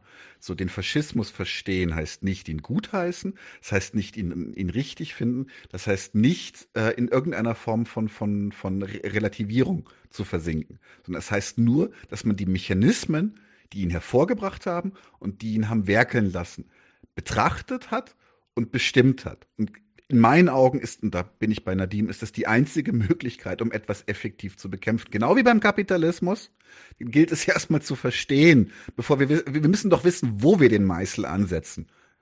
So, jetzt aber zur Faschismus-Zusammenfassung. Erstens, das ist jetzt, ähm, genau. Faschismus ist eine aus dem demokratischen Patriotismus entspringende Kritik derselben, desselben. Innerhalb der Kritik die Behauptung, dass die Demokratie und ihre Repräsentanten nicht geeignet und willens sind, die kapitalistische Nation zu ihrem dem ihr zustehenden Erfolg innen wie außenpolitisch zu führen. Zweitens, die Gemeinsamkeiten mit der Demokratie finden sich im Staatsidealismus und dem nationalen Kollektivgedanken. In beiden gilt Zwang und Gewalt als Mittel zum Erhalt der Herrschaft. Des Weiteren setzen beide nach wie vor auf eine Wirtschaftsform, die sich auf das Privateigentum stützt. Lohnarbeit und Klassenverhältnisse werden im Faschismus auch dem Nationalismus untergeordnet, bleiben aber im Grunde unverändert bestehen. Und wenn ihr jetzt sagt, das ist ja schon eine ganze Menge, da gibt es dieses wunderbare Zitat von Brecht. Der sagt, der Schoß, aus dem es kroch, ist fruchtbar noch. Das ist jetzt fast ein wenig zweckentfremdet. Aber das ist es eben. Aus diesen Gemeinsamkeiten entsprang der Faschismus damals. So. Ja? Ja, ich kann, ich kann weitermachen. Soll ich abschließen? Genau, mach du den Abschluss. Ich ver verliere langsam meine Stimme, deswegen äh, höre ich mich langsam an wie Daniel. also, äh, vielleicht ein letzter Satz dazu. Demokratie und Faschismus, die unterscheiden sich dann aber doch am Ende. Gleich sind sie natürlich nicht. Deswegen haben wir auch unterschiedliche Worte dafür. Und die unterscheiden sich nämlich in der Art und Weise, wie die Herrschaft organisiert wird. Der Faschismus lässt sich von keiner Rechtsstaatlichkeit abbringen, von seinen Staatszweck durchzusetzen, seinen Staatszweck durchzusetzen. Sein Staatszweck, die Ziele, die er sich da setzt, die stehen über allem. Und damit ist er dann auch bereit, einen etwaigen Rechtsstaat oder Gesetze zu umgehen, die er selber da gesetzt hat. Bürgerliche Freiheiten werden nur genutzt, solange und insofern sie diesem Staatszweck dienen. Demokratie und ihre Ideale werden dabei als untauglich und verweichlicht gedeutet. So viel vielleicht als ja, sehr abstrakte Zusammenfassung von einem über zwei Stunden langen Zündfunken, den ihr natürlich am Stück hören solltet. Aber wenn Und ihr den vielleicht gehört kommt noch habt, was dazu. Genau, dann wenn ihr den gehört habt, wisst ihr schon viel mehr über den Faschismus als die armen Säue, die das nur aus dem Unterricht kennen. So ist es. Alright, da gab es ein paar Fragen im Chat. Wollen wir die durchgehen? Ich habe ich hab die tatsächlich ein bisschen markiert. Ähm, ich hoffe glaub, mal, das- dass eine Sammelsurium taugt. Enditon fragt was direkt. Ähm, hab's vielleicht verpasst, aber was war im Faschismus nochmal letztendlich der Staatszweck? Auch die Kapitalakkumulation? Fragezeichen. Also da genau, da hatte ich auch schon im Chat drauf geantwortet. Ne? Also Ah, okay. Aber ist gut, das hier Kapi- auch nochmal zu machen. Die Kapi ja, die Kapitalakkumulation ist natürlich für beide Staatsführer erstmal das Mittel für den staatlichen Erfolg. Ne? Die, die, die, Frage unterstellt, glaube ich, so ein bisschen eine Theorie dessen, dass der Staat so ein bisschen das Mittel der, der, der Kapitalisten ist, eben für deren Akkumulation zu sorgen. Ich glaube, vielleicht tue ich dem Kommentatoren auch Unrecht, aber ich meine, es steckt so ein bisschen drin und das wollte ich erstmal nur zurückweisen. Will ich erstmal sagen, beide haben erstmal äh, die Kapitalakkumulation als ihr Mittel für ihren Erfolg erstmal Ja. eingepreist. Und ähm, da, darin unterscheiden sie sich erstmal wirklich nicht. Also das, Fina das Finale ist erstmal, und das muss man bei beiden ernst nehmen, in so einem kapitalistischen Klassenstaat, der ist erstmal getrennt von den Klassen und der will den staatlichen Erfolg mit der Kapitalakkumulation sowohl innenpolitisch wie außenpolitisch so. Und die Differenz, und das war ja die, die Zusammenfassung von euch beiden gerade, Differenz der Faschisten zu den Demokraten ist, dass sie den Demokraten den Vorwurf machen, ihr wollt gar nicht den Erfolg des Staates, jedenfalls vergeigt ihr die ganze Zeit den Erfolg des Staates. Und wir zeigen euch mal auf, mit, mit woran es liegt und mit welchen Mitteln man das wieder besser macht, sowohl äh, im Volk als auch im, in der Staatsorganisation, indem man eben Demokratie und Rechtsstaat eben so modifiziert, dass sie eben äh, den Erfolg garantieren. Ähm, und äh, ihr habt es ja gerade dargestellt, im, im, im, in der Wirtschaft dann eben das so durchsetzt, dass eben auch die Produktivkraft des deutschen Arbeitervolkes fürs Kapital auch komplett angewandt wird und so dem Volk und der, äh, so der Nation halt dienlich ist. Und das ist da, also deswegen so dieses, ist der Endzweck jetzt, also der Endzweck in dem Sinne, die haben beide den Staatserfolg erstmal im Visier. Ähm, und die Kapitalakkumulation, die sehen sie halt darin als ihr Mittel. So, so rum ist es. Und so gestalten sie auch ihre Wirtschaftsweise dann entsprechend. So.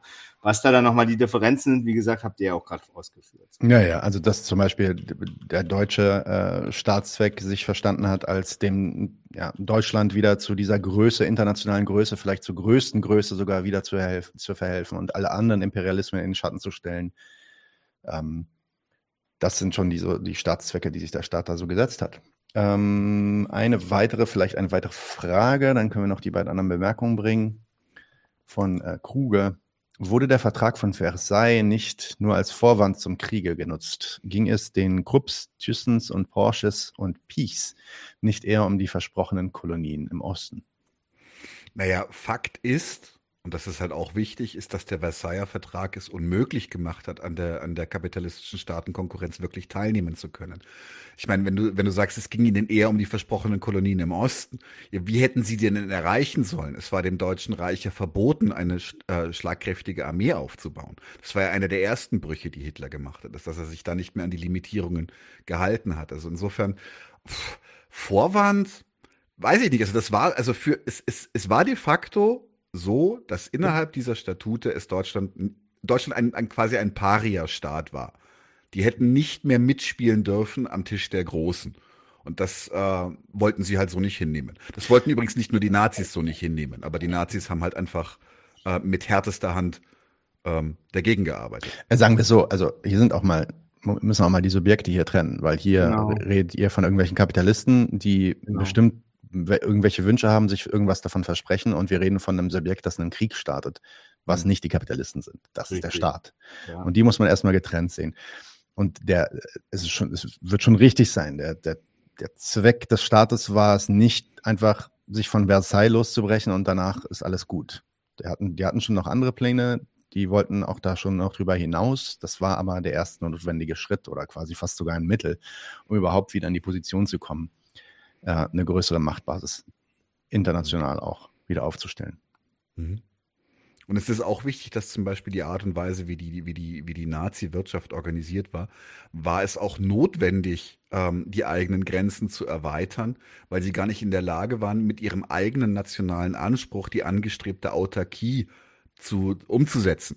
Es gab dann zum Beispiel die sogenannte Fettlücke. Also Deutschland war in sich nicht in der Lage, genug Fette zu produzieren, um seine Bevölkerung überhaupt richtig zu ernähren. Das heißt also, der Griff in andere Regionen, das, der Handel mit, also der internationale Handel war ja tatsächlich ein bisschen verpönt. Also der Griff war einfach notwendig, um dem eigenen Anspruch entsprechend Macht halten zu können. Okay, ähm, René. Ich wollte, ich wollt, ah, ja, sag, sag, sag, sprich. Ja, genau. Ich wollt, also hier, weil ähm, Genau, waren ja so ein paar Literaturtipps. Ich habe die jetzt nochmal reingegeben. Also René hat den Hinweis gegeben auf äh, Frey Hüsken, der hat äh, was dazu gemacht. Es gibt das Buch von Konrad Hecker, Der Faschismus und seine demokratische Bewältigung. Ähm, genau, das kann man nochmal sagen. Äh, vielleicht nochmal an, an Neid hier äh, der Hinweis, weil er sagt, äh, der hat schon genug Kopfschmerzen vom bürgerlichen Staat. Das ist auch kein gutes Buch, finde ich, zum selber lesen. Das ist schon eher was zum Diskutieren oder mit Leuten, die das die, die sehr, sehr gerafften Inhalte da äh, nachvollzogen haben. Weil der Faschismus ist schon äh, ein gutes Buch, weil das halt der ist fluffig zu lesen. Ja, den, das kann man auch als jemand lesen, der jetzt nicht irgendwie, äh, sagen wir mal, der, der ein bisschen äh, uninformierter vielleicht an die Sache äh, rangeht. Ich wollte noch mal was zum Versailler Vertrag sagen. Man muss das schon mal ernst nehmen, was die da, also das ist nicht nur ein Vorwand. Wenn die sagen, äh, das ist die Schande von Versailles, dann drücken die damit aus, dass, dass die Vertragsunterzeichnung der damaligen deutschen nach dem Ersten Weltkrieg vorhandenen Regierung, die das gemacht haben, dass die sich praktisch fremden Souveränen ausgeliefert haben und damit praktisch den Misserfolg Deutschlands nach dem Ersten Weltkrieg vorprogrammiert haben. Das, das, das ist das, was die damit ausdrücken, drücken, wenn die sagen, die Schande von Versailles.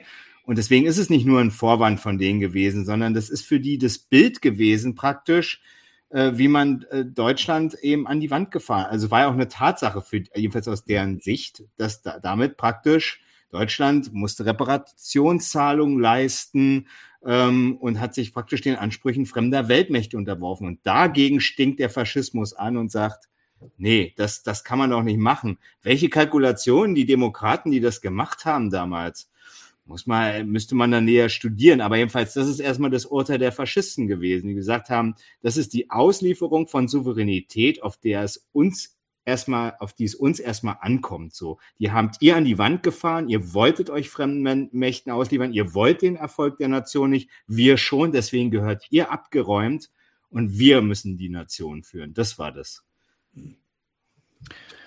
Okay, ähm, gibt direkt eine kurze Nachfrage bezüglich des, der Aussage, die ich gebracht habe dazu. Wer ist hier das Subjekt? Ähm, das hat gar nichts mit dem Faschismus zu tun, sondern ist eher eine methodische mhm. Frage, aber kann man ja kurz darauf mhm. eingehen. Mhm. Kurze Frage zur Kategorie Subjekt. Ist das gleich Agent wie Agenten in der Wirtschaft? Nee, ich wollte das jetzt nicht als irgendeine wichtige äh, philosophische oder diskursive Kategorie bringen. Ich wollte einfach sagen, wenn es da eine Entscheidung gab, sich gegen den Versailler Vertrag zu richten, wer hat das denn entschieden? So, und das ist das, was ich mit Subjekt bezeichne. Wer ist das Subjekt in dieser Entscheidung? Sind das die Kapitalisten gewesen, die dann aber eigentlich ganz andere Pläne hatten, oder war es der Staat, der selber auch nochmal ganz andere Pläne hatte oder nicht? So, und das, das war das, was ich meinte, als ich sagte, wer ist in dieser Frage eigentlich das Subjekt oder in dieser Entscheidung eigentlich das Subjekt? Mhm. Okay, dann René Wolf.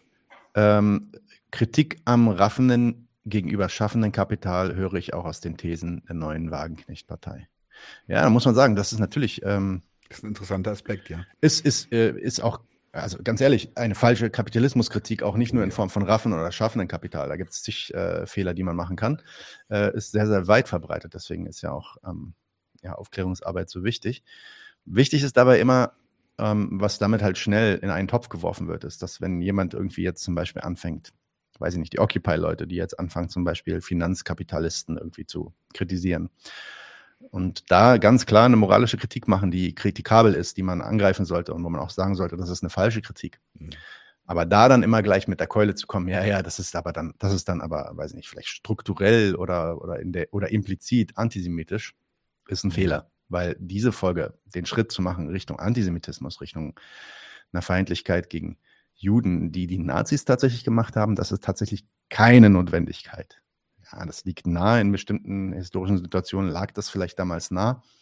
Eine Notwendigkeit ist es nicht. Es gibt auch zig Kritiker, wie die Wagenknecht zum Beispiel auch, des Finanzkapitals, die nicht notwendigerweise oder irgendwie strukturell antisemitisch unterwegs ist. Das ist einfach ein Blödsinn.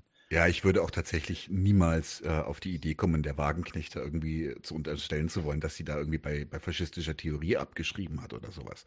Das ist eine ganz gängige, falsche Kritik am Kapitalismus, die man immer und immer wieder sieht.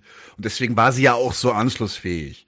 Ja, weil diese falsche Kritik ist einfach populär.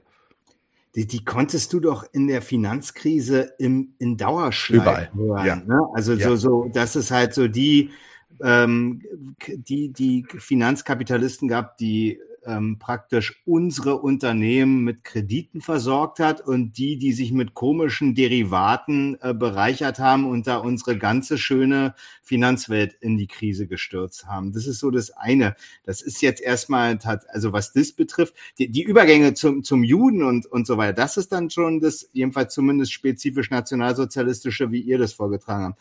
Aber der Gedanke, dass es halt eine nützliche Sorte Kapital gibt für die Nation und mhm. eine, die sich bloß bereichern will und selbst äh, ähm, und also praktisch so selbstsüchtig ist so und nicht funktional für den nationalen Erfolg. Den kannst du bei Demokraten auch finden. Und wenn man sich mal bei der Wagenknecht, da kann man sich mal schön die Pressekonferenz vom Montag mal anhören. Da erklärt sie nämlich tatsächlich, dass sie das was sie mit den, in Anführungsstrichen, also da hat, gebe ich René auch nicht recht, ähm, was die mit den Raffenden machen will. Da will sie Übergewinnsteuer machen. Die hat doch gar nichts gegens Raffen. Die sagt dann halt nur, da muss man die staatlich an die Kandare nehmen. Und dann hat nämlich noch irgendeine so FAZ-Truller, hat dann nämlich noch gefragt so, ja, äh, wenn Sie halt eine Vermögensteuer machen wollen, dann, dann machen Sie doch den Mittelstand kaputt. Der will das doch gar nicht. Und dann sagt sie, nein, nein, dass die, die mit den ganz großen Gewinnen, die hat sie da im Blick so. Das sind die, die offensichtlich nach ihrer Auffassung dann eben nicht mehr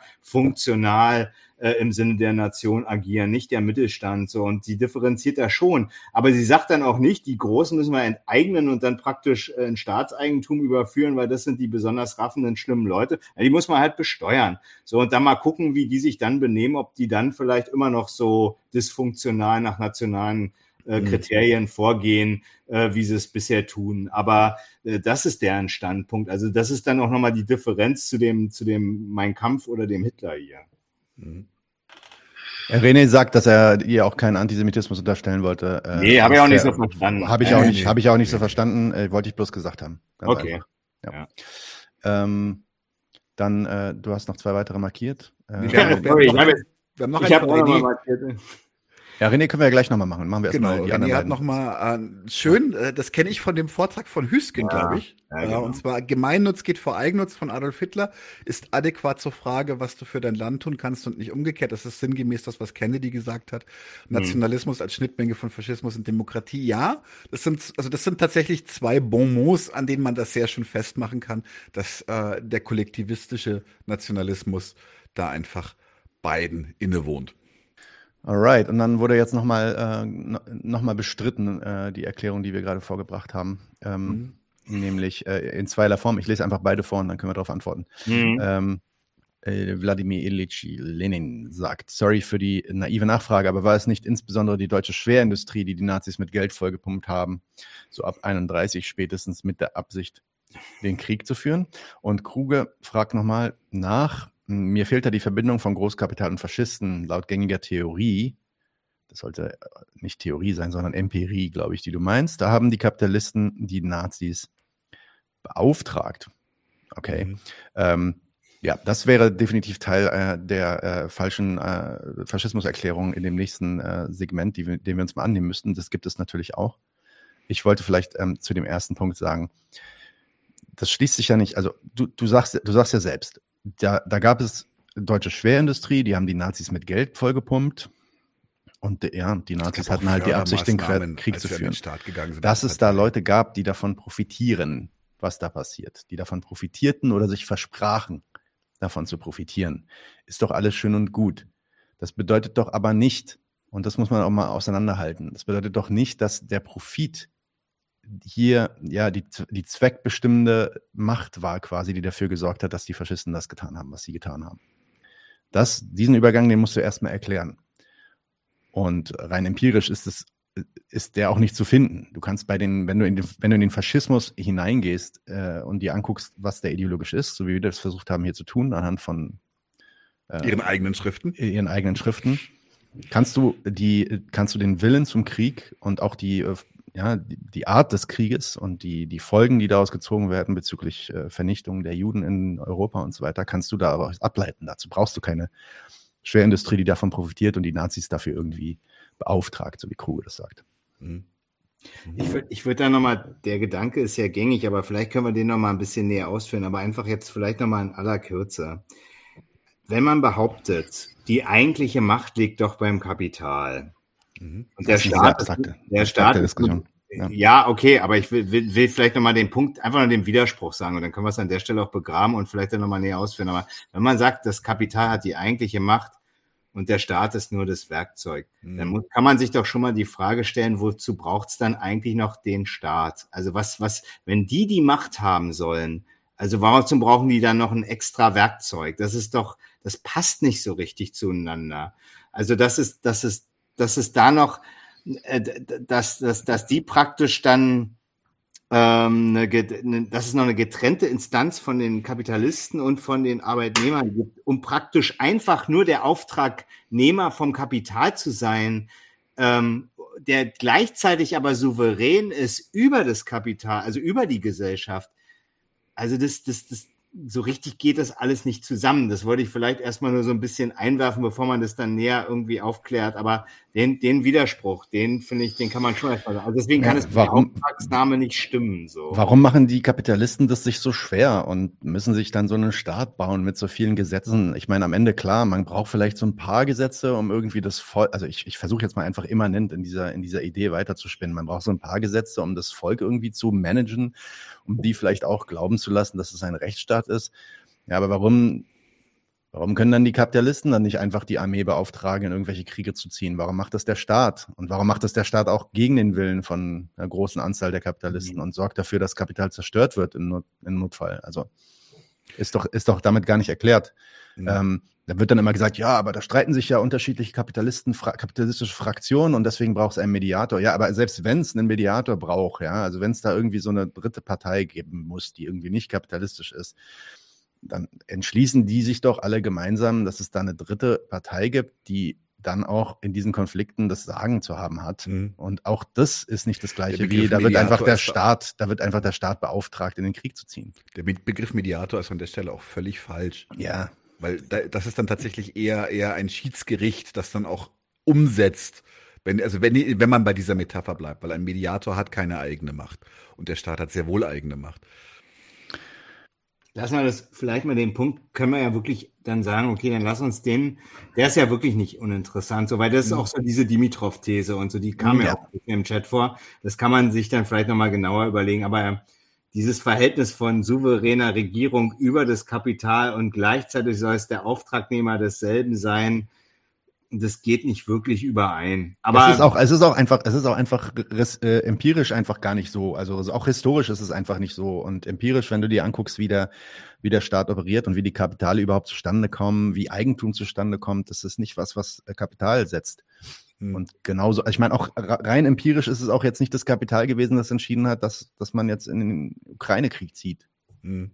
Weder in Russland, noch in der Ukraine, noch in den USA, noch in Deutschland. Es gibt ein ganz, so. ganz plattes, aber, aber einfach um das griffig zu machen, Beispiel für einen, für einen immensen Dissens zwischen Staat und Kapital. Und das ist zum Beispiel der Travel Ban unter Trump. Weil der Travel Ban dazu geführt hat, dass das durchaus sehr wichtige Großkapital des Silicon Valley, das auf Arbeitsmigration essentiell angewiesen ist, massive Probleme bekommen hat. Deswegen gab es eine extreme Opposition von den großen, ganzen großen Tech-Firmen gegen diesen Travel-Ban. Also da kann man auch nicht sagen, der, der, hätte Trump irgendetwas getan, was im Sinne des Kapitals gewesen wäre. Mhm. Also ich will, ich will jetzt, ich will, will jetzt mal Stopp machen, weil man kann man jetzt ganz abstrakte Staatsdiskussionen jetzt irgendwie starten. Ja, ja. Und wir sind ja beim Faschismus. Ähm, das ist eine These über den Faschismus, die ist sehr, sehr falsch. Die erklärt den Faschismus auch nicht ordentlich. Und übrigens dann, selbst wenn es die Kapitalisten wären, die dann irgendwie die Nazis beauftragt hätten, warum braucht es dann überhaupt Nazis? Warum machen die das nicht mit den Demokraten heute? Können sie ja auch machen, wenn die die mhm. beauftragen. Also das ist einfach, das erklärt einfach überhaupt nicht die Einzigartigkeit von dem Faschismus und vom Dritten Reich. Und dass das eine falsche Erklärung ist, äh, werden wir dann in der nächsten Folge oder in einer der nächsten Folgen auf jeden Fall nochmal ordentlich auseinandernehmen. Heute nicht. Sehr gerne. Wird geil. Okay, aber das ist auch echt ein guter Punkt. Also das können wir wirklich im, im vielleicht sogar im Senf dann, äh, im nächsten Zündfunken sogar besprechen. Mhm. So machen wir das. Das ist doch gut. Mhm. Was haben wir noch? Ja, und, und, ich will auch, ich will auch eine Sache sagen. Man kann Adam Tooze lesen und das ist richtig. Also Adam Tooze hat, hat das unglaublich gut belegt, äh, wie, was für eine Maschinerie von kapitalistischen Interessen am Zweiten Weltkrieg verdient haben und welche Profite die damit gemacht haben. Und darauf spielt vielleicht hier Lenin auch an. Dass irgendwelche Kapitalisten immer an Kriegen oder auch an Nichtkriegen verdienen und Profit machen, ja, das liegt in ihrer Natur. Das wird passieren. Das erklärt aber eben noch überhaupt nicht, warum es diesen Krieg gibt. Noch nicht notwendigerweise. Also diesen, diesen Schritt, den macht übrigens auch Adam Tooze nicht. Ja, da könnt ihr, könnt ihr auch reingehen und das Buch lesen. Der, der sagt nicht, dass deswegen der Krieg geführt wurde. Das ist auch historisch einfach ein Unsinn. Das ist wirklich ein Unsinn. Wenn es diese Theorie gibt, ja, die Dimitriev-These ist noch mal ein bisschen was an, noch ein bisschen anders. Es geht ein bisschen in die Richtung, aber es ist noch mal ein bisschen komplexer. Und wie gesagt, wir schauen uns die beim nächsten Mal an. Ja, also Crouch Ellican sagt auch nochmal, okay, wir, wir liegen da falsch, weil wir uns dann noch nicht äh, Staat und Revolution durchgelesen haben. Okay, habe ich mal durchgelesen, meine ich auch kann man auch viel zu ich auch. Das, das, genau, aber dann, dann lass uns das vielleicht dann an der Lenin Stelle hat auf jeden Fall, auf jeden Fall, was den Staat angeht, Unrecht, definitiv. Ja. Aber das habe ich auch schon mal Gut, in anderen Folgen. Genau, das ist jetzt blöd, wenn wir das jetzt hier nicht ausführen. Ja, dann, genau. dann, dann lass uns da wirklich eine eigene Sendung machen. Denn, der, der alte Lenin, nicht der junge Lenin. Der junge Lenin mit dem, der ist ja hier im Chat, mit dem diskutieren wir gerade. Na gut. Stammtisch. Oder? Oder ist noch was offen? Hm, gerade gut. Ich glaube schon, ja. Ah, nee, wir hatten noch, hatten wir noch eine? Äh, nee, wir hatten keine mehr. Hm? Wir hatten alles. Alright. Okay. Ähm, dann gehen wir über zum Stammtisch. Stammtisch. Hm, ein Schluck Bier.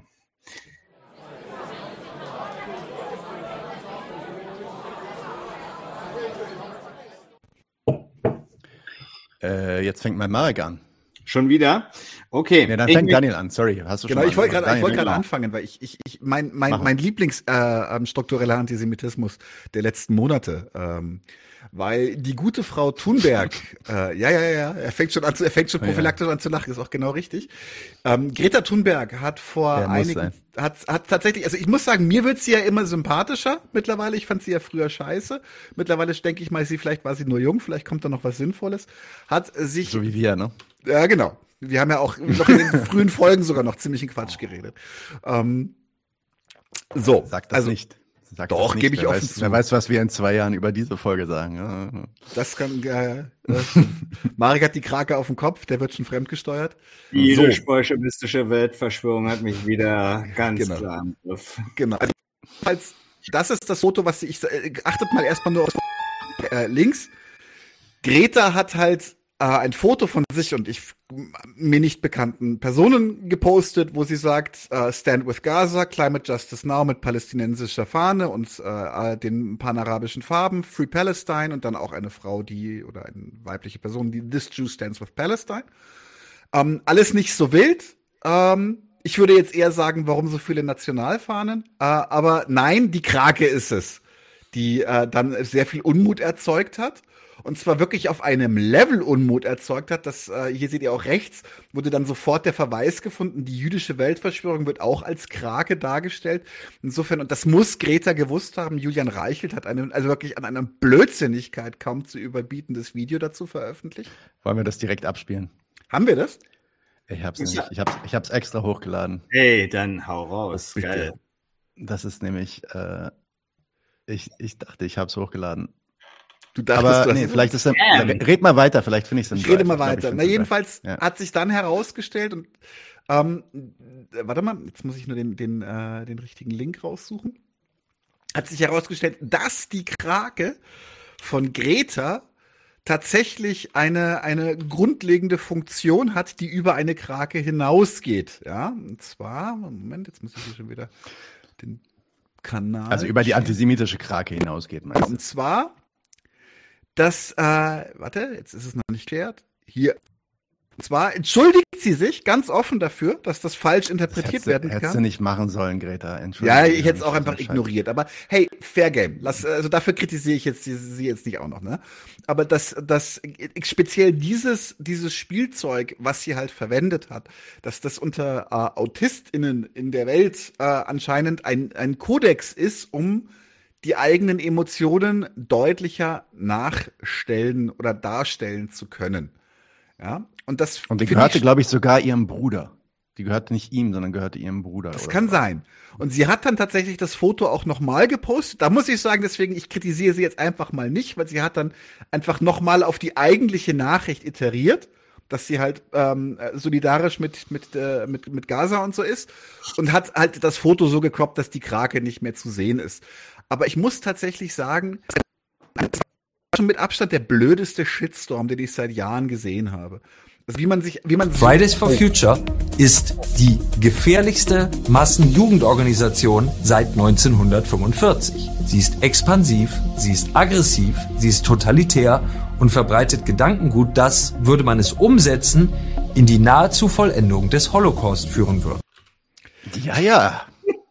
Hat, aber das Krasse ist, das hört halt immer noch nicht auf. Das hört immer noch nicht auf, weil Sascha Lobotomie hat jetzt auch schon was gepostet auf Twitter, wo er sagt, weil, weil tatsächlich haben sich jetzt äh, auch Teile von Fridays for Future Deutschland äh, auf Seite von Greta geschlagen.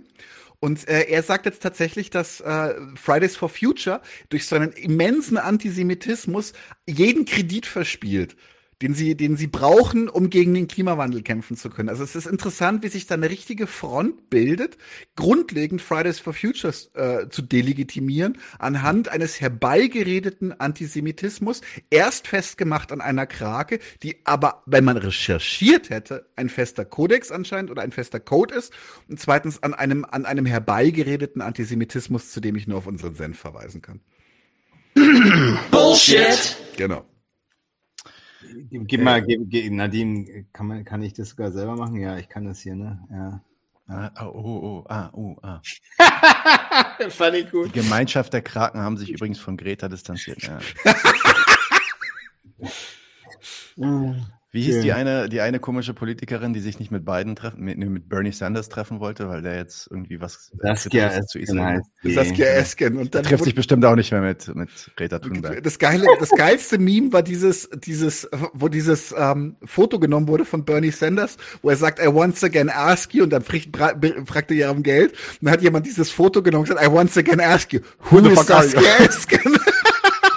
Sie war ja gar nicht mit ihm verabredet, die blöde Punze. Nein, die war einfach bloß eingeladen auf so ein großes Event, wo tausende Menschen eingeladen waren. Ja. Genau. Und da ist sie demonstrativ nicht die hat hingegangen. sie hat Bernie demonstrativ Sanders abgelehnt, diese genau. Einladung. Die hat sie demonstrativ in den Müll geworfen. Hat Bernie bestimmt beeindruckt. Ich glaube, ich glaub, die Kraken wollen sich weder mit Saskia Esken noch mit äh, Greta noch mit Bernie Sanders treffen, wenn die das mitkriegen, ja. Okay. Gesundheit. Ich habe Ja. mich rechtzeitig vorm Niesen gemutet. Das ist, das nennt sich Skill. Ja. Besser als die Soundbox. so, ähm, wer ist jetzt dran? Das ist für dich. Fuck! Ich hab gesehen. Ähm, ähm, du bist dran eigentlich, oder? Ja, dann, dann, dann nimm doch gleich mal hier, äh, das passt ja dazu, ähm, den guten Desaster dazu. Ach ja, auch Desaster ist jetzt Judenhass-Rapper. Ja, genau. Judenhass-Rapper. Nehmen wir, nehmen, wir jetzt, nehmen wir den Desaster jetzt in Schutz? Ja, müssen ja, wir. Natürlich. Müssen natürlich. Wir, müssen okay, fair enough. Was, denn? Was ist das denn für ein Dreck? Was ist das denn? Wie so, das für ein Dreck? Hm? Auch, auch so ein Reicht einfach, wenn du die Überschrift, dann sage ich kurz was dazu. Ja, also NRD, achso, ist noch nicht ein, ist noch nicht an, wa? So, jetzt ja. ist es. NRD genau. feiert Judenhassrapper. Ey, in, in eurer Lieblingszeitung Bild natürlich. Äh, genau. Ja, also was der, steht drunter? Der, vielleicht, den, vielleicht den Untertitel in einem Beitrag über den Hamburger Rapper Disaster sendet der NDR ungeschnitten hetzerische Liedtexte und feiert ihn dafür auch noch. Dabei ist der Rapper auch für antisemitische Phrasen in seinen Lieden, Liedern bekannt. Wie Tod den Zionisten, Fick, Fick den Mossad, Rache für die Opfer des Gazastreifens. Genau, also Fick also, den Mossad ist schon übel. Also wie kann man denn sowas sagen? Wie, äh, die Juden. Mossad sind doch die Juden. Genau. Fick, ja. Das geht doch gar nicht. Also der, der Hintergrund ist offensichtlich der, es gibt eine Reportage von, vom NDR über ähm, den ähm, über Desaster und ähm, da wurde, wurde durchaus versucht, glaube ich, so ein gewisses Bild von ihm zu liefern. Und die Bild ähm, seither ja oder seitdem praktisch Deutschland erfolglos die Welt erobern wollte, äh, an der Seite der neuen demokratischen Regierung, immer auf dem Standpunkt, man darf jetzt nicht mehr die Juden hassen. Früher war es en vogue und hat uns genützt oder sollte uns nützen, ist dann gescheitert. War also schädlich, deswegen machen wir jetzt, schwören wir das Volk darauf ein, dass Judenhass sich nicht gehört und äh, Deutschland nicht nützt und äh, jeder, der es tut, auf jeden Fall nicht Deutschland dienen muss. So, das ist das ist die Logik, äh, der sich die die Springer Journalie da tatsächlich verschrieben sieht. Und, ähm, und dementsprechend ist die Fahndung von denen auch immer die, so zu gucken, okay, also wer stellt sich denn jetzt gegen Israel, weil das ist offensichtlich ja auch journalistischer, ähm, journalistischer Ethos, dass ist, äh, jeder praktisch der Springerlinie ebenfalls, wie wir es hier im Senf hatten, alles, egal was Israel macht, praktisch ähm, sich dahinter zu stehen, egal welche Schlachtereien damit verbunden sind. Und äh, alles als Antisemitismus zu brandmarken, was sich querstellt. Denn wir sehen hier praktisch Dinge, von denen sich übrigens Disaster selber distanziert hat. Äh, der hat da zwei Lieder gemacht. Das eine ist halt, ähm, ah, wie hieß das jetzt? Äh, das steht auch in dem Text drin. Ähm, aber von diesem Lied und von einem weiteren, da war er wohl um die 15, 16 Jahre alt, äh, hat er sich äh, ausdrücklich distanziert, hat gesagt, äh, sowas äh, findet er nicht mehr richtig, würde er heute auch nicht mehr sagen. Das haben die da gefunden und meinen daraus Judenhass abzuleiten. Man muss halt sagen, stimmt halt nicht. Ja. Also Tod den Zionisten Stimmt auch nicht. für Gaza und Fuck, Fuck, Fuck Mossad ist antizionistisch ohne Frage. Man kann sich überlegen, okay, was ist seine Kritik am Zionismus, was ist seine Kritik am ähm, zionistischen Staatsgründungsprojekt. Warum äh, macht er das ja. so? Müs müsste man halt prüfen. Tod der Zionisten ist auch jetzt nicht so die cleverste Formulierung vielleicht. Ja, ja, ich meine. Der Gewaltaufruf. Der Gewaltaufruf. Teil, teilen muss man es ja nicht, aber man muss doch nicht das Urteil teilen, ja. dass das äh, antisemitisch ist. Das ist doch Quatsch. Ne? Genau, also der, genau, also es ist halt, das ist halt ein, das ist eine Rechtfertigung von Gewalt gegenüber politischen Feinden. Da kann man jetzt sagen, okay, ähm, wenn man jetzt Pazifist ist, ist das nicht in Ordnung. Nun muss man ja sagen, die Bild ist bestimmt keine pazifistische Zeitung, sondern Was? Gewalt, Gewalt gegen die. Danke, danke, danke, danke, danke. Ähm, Gewalt gegen politische Gegner, also da ist die Bild ja ein großer Freund von, äh, je nachdem irgendwie welche, wenn es die richtigen politischen Gegner sind. So, das hat der, das hat der, der Desaster sich damals überlegt. Okay, kann man, müsste man dann eben gucken, warum, weshalb, wieso. Aber Antisemitismus ist das erstmal nicht. Aber in unseren Zeiten ist alles, was irgendwie einen Standpunkt gegen Israel aufmacht, ähm, nationalsozialistischer Antisemitismus und damit schon praktisch äh, erledigt geistig. Das ist alles. Also da muss man halt sagen, absurd, aber die Leistung, das hatten wir vorhin im Senf, die Leistung, so jemand dann jetzt irgendwie fertig zu machen, hat das allemal. Und wo wir gerade über Propaganda reden, ähm, warte mal, war das hier? Ja, das war hier, genau. Sekunde, ich, ich weiß immer nicht auf Instagram, wie ich äh, ein Video neu starte. Aber äh, genau, Propaganda. Hier wurde äh, dieser Fernsehkanal, warte mal, ich muss mal gucken, wer das war. War das vielleicht CNN bei einer Lüge ertappt? Nee, BBC. Ähm, Ja, BBC beziehungsweise, beziehungsweise bei, beim Teilen einer Lüge ähm, äh, und, und musste, musste das quasi revidieren. Äh, genau, englisches Staatsfernsehen. Und das passiert ganz nebenläufig äh, vor dem Wetter. Ist echt ganz niedlich. Schaut euch das mal an. Äh, ich mach's laut. Earlier on BBC News, we reported on some of the pro-Palestinian demonstrations at the weekend. We spoke about several demonstrations across Britain during which people voiced their backing for Hamas. We accept that this was poorly phrased and was a misleading description of the pro-Palestinian demonstrations. Now here's the web. Earlier on. so krass. Also, äh, für die Leute, die Englisch nicht können, ähm, sie sagt, dass äh, irgendwie am Tag vorher haben sie, ähm, gab es eine Coverage, gab es eine, äh, eine Berichterstattung über die äh, Proteste in, in England, vor allem in London gab es ja riesige Proteste, die ähm, pro Palästina äh, unterwegs waren, Gaza äh, unterstützt, wo, unterstützen wollten. Und da wurde wohl berichtet darüber, dass da Hamas ähm, äh, unterstützende Parolen geschrien wurden. Und ähm, das ist jetzt eine Richtigstellung, ist einen Tag später oder ein paar Tage später. Und sie sagt dann, ja, äh, das haben wir falsch gesagt, das ist so nicht richtig, dafür gab es keine Indizien und dafür entschuldigen wir uns. Und jetzt zum Wetter.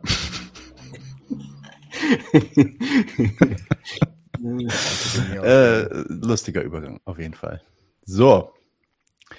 Ähm, kommt Jetzt der Österreicher Klassenkampfsport, noch. oder? Klassenkampfsport jetzt? Machen wir Pause? Ja, weil der Österreicher ist dann gar nicht da, oder? Okay. Wie lange, wie lange läuft der ungefähr? Ähm,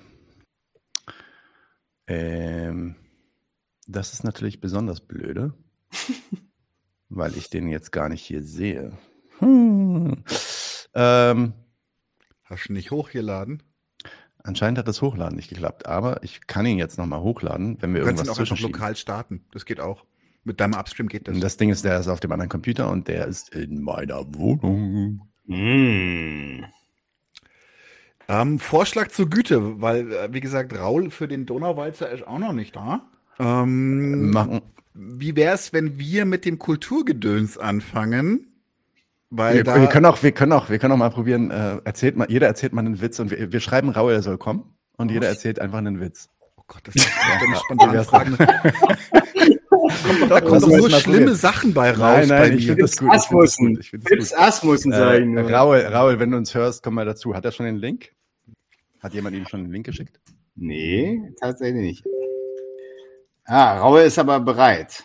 Ah, Okay. gut. Dann soll da einfach der reinkommen, lass mal ihn, lass mal ihn Nein, nein, nein, nein, nein, nein, nein, nein, nein, nein, nein, nein. Was? Nein, Habibillah. Nein. Wir erzählen jetzt jeder einen Witz. Okay, okay, okay, okay. Du fängst an. Wenn du es schon willst, dann fang du an. Nein, nein, nein, ich fange nicht an, weil ich muss noch diesen Link schicken. Du kannst jetzt erstmal anfangen. Gott, was für ein Witz. Ähm. Na, okay, der ist wirklich flach, aber ich liebe ihn sehr. Weißt du, ähm, damals, äh, den kennt er ist aus meiner Kindheit. Ja? Ähm, Deutsch-österreichische Grenze, als es die noch gab, so vor Schengen. Ja, Österreich noch nicht in der EU. Patrouillieren immer die, die äh, österreichischen Grenzer und die deutschen Grenzer. Und die österreichischen Grenzer haben einen Schäferhund dabei. Nee, die deutschen Grenzer haben einen Schäferhund dabei. Und immer wenn sie an den österreichischen Grenzern vorbeikommen, nuschelt der eine Österreicher dem anderen sowas ins Ohr.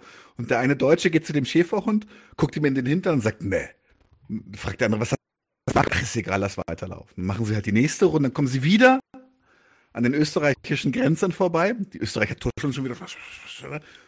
Der Deutsche guckt, geht wieder hin zu dem Hund- Schäferhund, guckt hinten auf den Hintern und sagt, nee, wirklich nicht.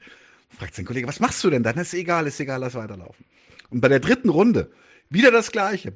Österreichische Partei und deutsche Partei treffen sich, die Österreicher tuscheln, der Deutsche guckt hinten beim Öst, äh, bei dem Hund Schäferhund auf den Hintern, sagt wieder nein, sagt er, jetzt komm, jetzt musst du mir aber wirklich sagen, was ist Phase, Bruder, ja? ja? Dann sagt er, du, jedes Mal, wenn wir an den österreichischen Grenzen vorbeilaufen, sagt er, guck mal, da ist wieder der Schäferhund mit den zwei Arschlöchern.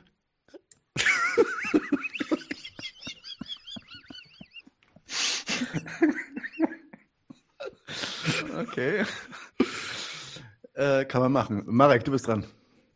Ich habe ich hab tatsächlich einen Witz, aber der ist ein bisschen länger. Ja, Und der wurscht. ist, Wir das ist kompliziert. Also ich weiß nicht, ob es die, ob um die Zeit, also aber, aber Raoul ist ja eigentlich da. Soll ich den mir nicht noch aufsparen? So? Nee, nee, nee, nee, nee, nee, du kommst jetzt nicht raus. Ich habe ich hab, ich, ich hab den, den Drops gelutscht, du lutschst den jetzt auch. Ey, das ist echt, also ich, ist ein, Fußball, ist ein Fußballwitz und tatsächlich sind die Protagonisten nicht mehr in den Positionen wie zu Egal, du legst jetzt los. Ach komm einfach, mach einfach. Ich habe okay. einen Witz aus meiner Kindheit erzählt, der so flach ist wie eine Briefmarke. So hat Nadim ja, ja auch gelacht. der, Witz, der, Witz ist, der, Witz ist, tatsächlich gut, aber dann, dann bringe ich den jetzt auch. Okay, also, Felix Magath, das ist ein Fußballtrainer, ja, macht ein Praktikum bei Borussia Dortmund. Während eines Vortrags von Jürgen Klopp, das war der Trainer damals, fragte ihn Herr Klopp, Sie führen so einen erfolgreichen Club. Können Sie mir nicht ein paar Tipps geben? Klopp sagt, nun ja, das Wichtigste ist, sich mit intelligenten Menschen zu umgeben. Magath runzelt die Stirn und antwortet dann, ja, aber woher soll ich denn wissen, dass die Leute wirklich intelligent sind? Jürgen Klopp sagt, okay, trinkt erstmal einen Schluck Kaffee und sagt, das ist einfach. Sie müssen die, die ein kleines Rätsel lösen lassen und lässt dann Nuri Shahin, das war damals ein Spieler bei Dortmund, ins Büro kommen. Shahin tritt ein und fragt, was kann ich für Sie tun? Klopp lächelt und spricht, Nuri, Beantworte mir mal folgende Frage. Dein Vater und deine Mutter haben ein Kind. Es ist nicht dein Bruder und nicht deine Schwester. Wer ist es? Der denkt nicht lange nach und antwortet, das muss dann wohl ich selbst sein. Jürgen Klopp lächelt und sagt, sehr gut. Danke. Sehen Sie, Herr Magath, Nuri Schein kann das Rätsel lösen. Aber können das Ihre Leute auch? Der war damals Trainer von Schalke und ist dann eben zurück nach Gelsenkirchen. Dann ruft er Manuel Neuer, der war damals noch Torwart da, bevor er zu Bayern ist, und fragt den, Emanuel, beantworte mir doch mal folgende Frage. Dein Vater und deine Mutter haben ein Kind. Ist nicht dein Bruder nicht deine Schwester. Wer ist es? Neuer guckt verwirrt und sagt, hm, ich bin mir nicht sicher, Trainer, da muss ich noch mal drüber nachdenken. Läuft zu allen Beratern, keiner kann ihm helfen. Schließlich endet er im Männerklo und bemerkt Hans Sapais Schuhe in der Kabine neben ihm. Er ruft dann zu ihm, Hans Sapai hat damals auch bei Schalke gespielt, hey Hans, beantworte mir doch mal eine Frage.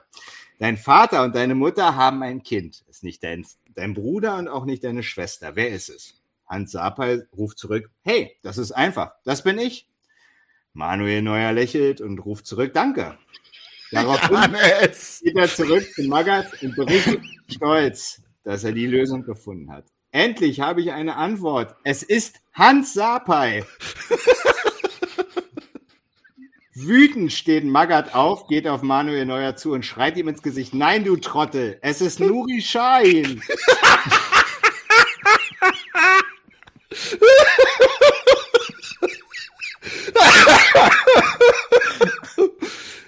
Der, der, der, doppelte Twist ist auf jeden Fall das Geilste an dem. Der, der, ja, das, der doppelte Twist macht es. Das erste war so, okay, aber ne, gut. Also ich bin ja, ich bin ja King of so Dad-Jokes und Anti-Witze, deswegen äh, mache ich nur einen kurzen, den ich im Kopf habe. Ähm, und ich beziehe ihn mal auf Daniel. Was macht der gefräßige Daniel in einem All-You-Can-Eat-Restaurant? Er bittet, den Rest einzupacken. ich hätte jetzt gesagt, Profite drücken. Das habe ich dem mal wortwörtlich gesagt. Ja, ich mag so Dad-Jokes, aber ich höre die meistens auf äh, Englisch, deswegen ähm, kann ich die jetzt nicht, äh, kann ich die nicht so gut übersetzen, weil das sind meist Sprachwitze. Ich mag Sprachwitze. Ja, das stimmt. Alright, äh, der Raul ist da. Dann werde ich jetzt mal hochrennen und meinen Rechner holen. Der war, ja? Genau. Raul, Servus. Servus. Was geht bei dir? Haben wir, haben wir das, haben wir, das, wir müssen das Intro noch spielen. Ja. Warte. in Ruhe. Mats ab.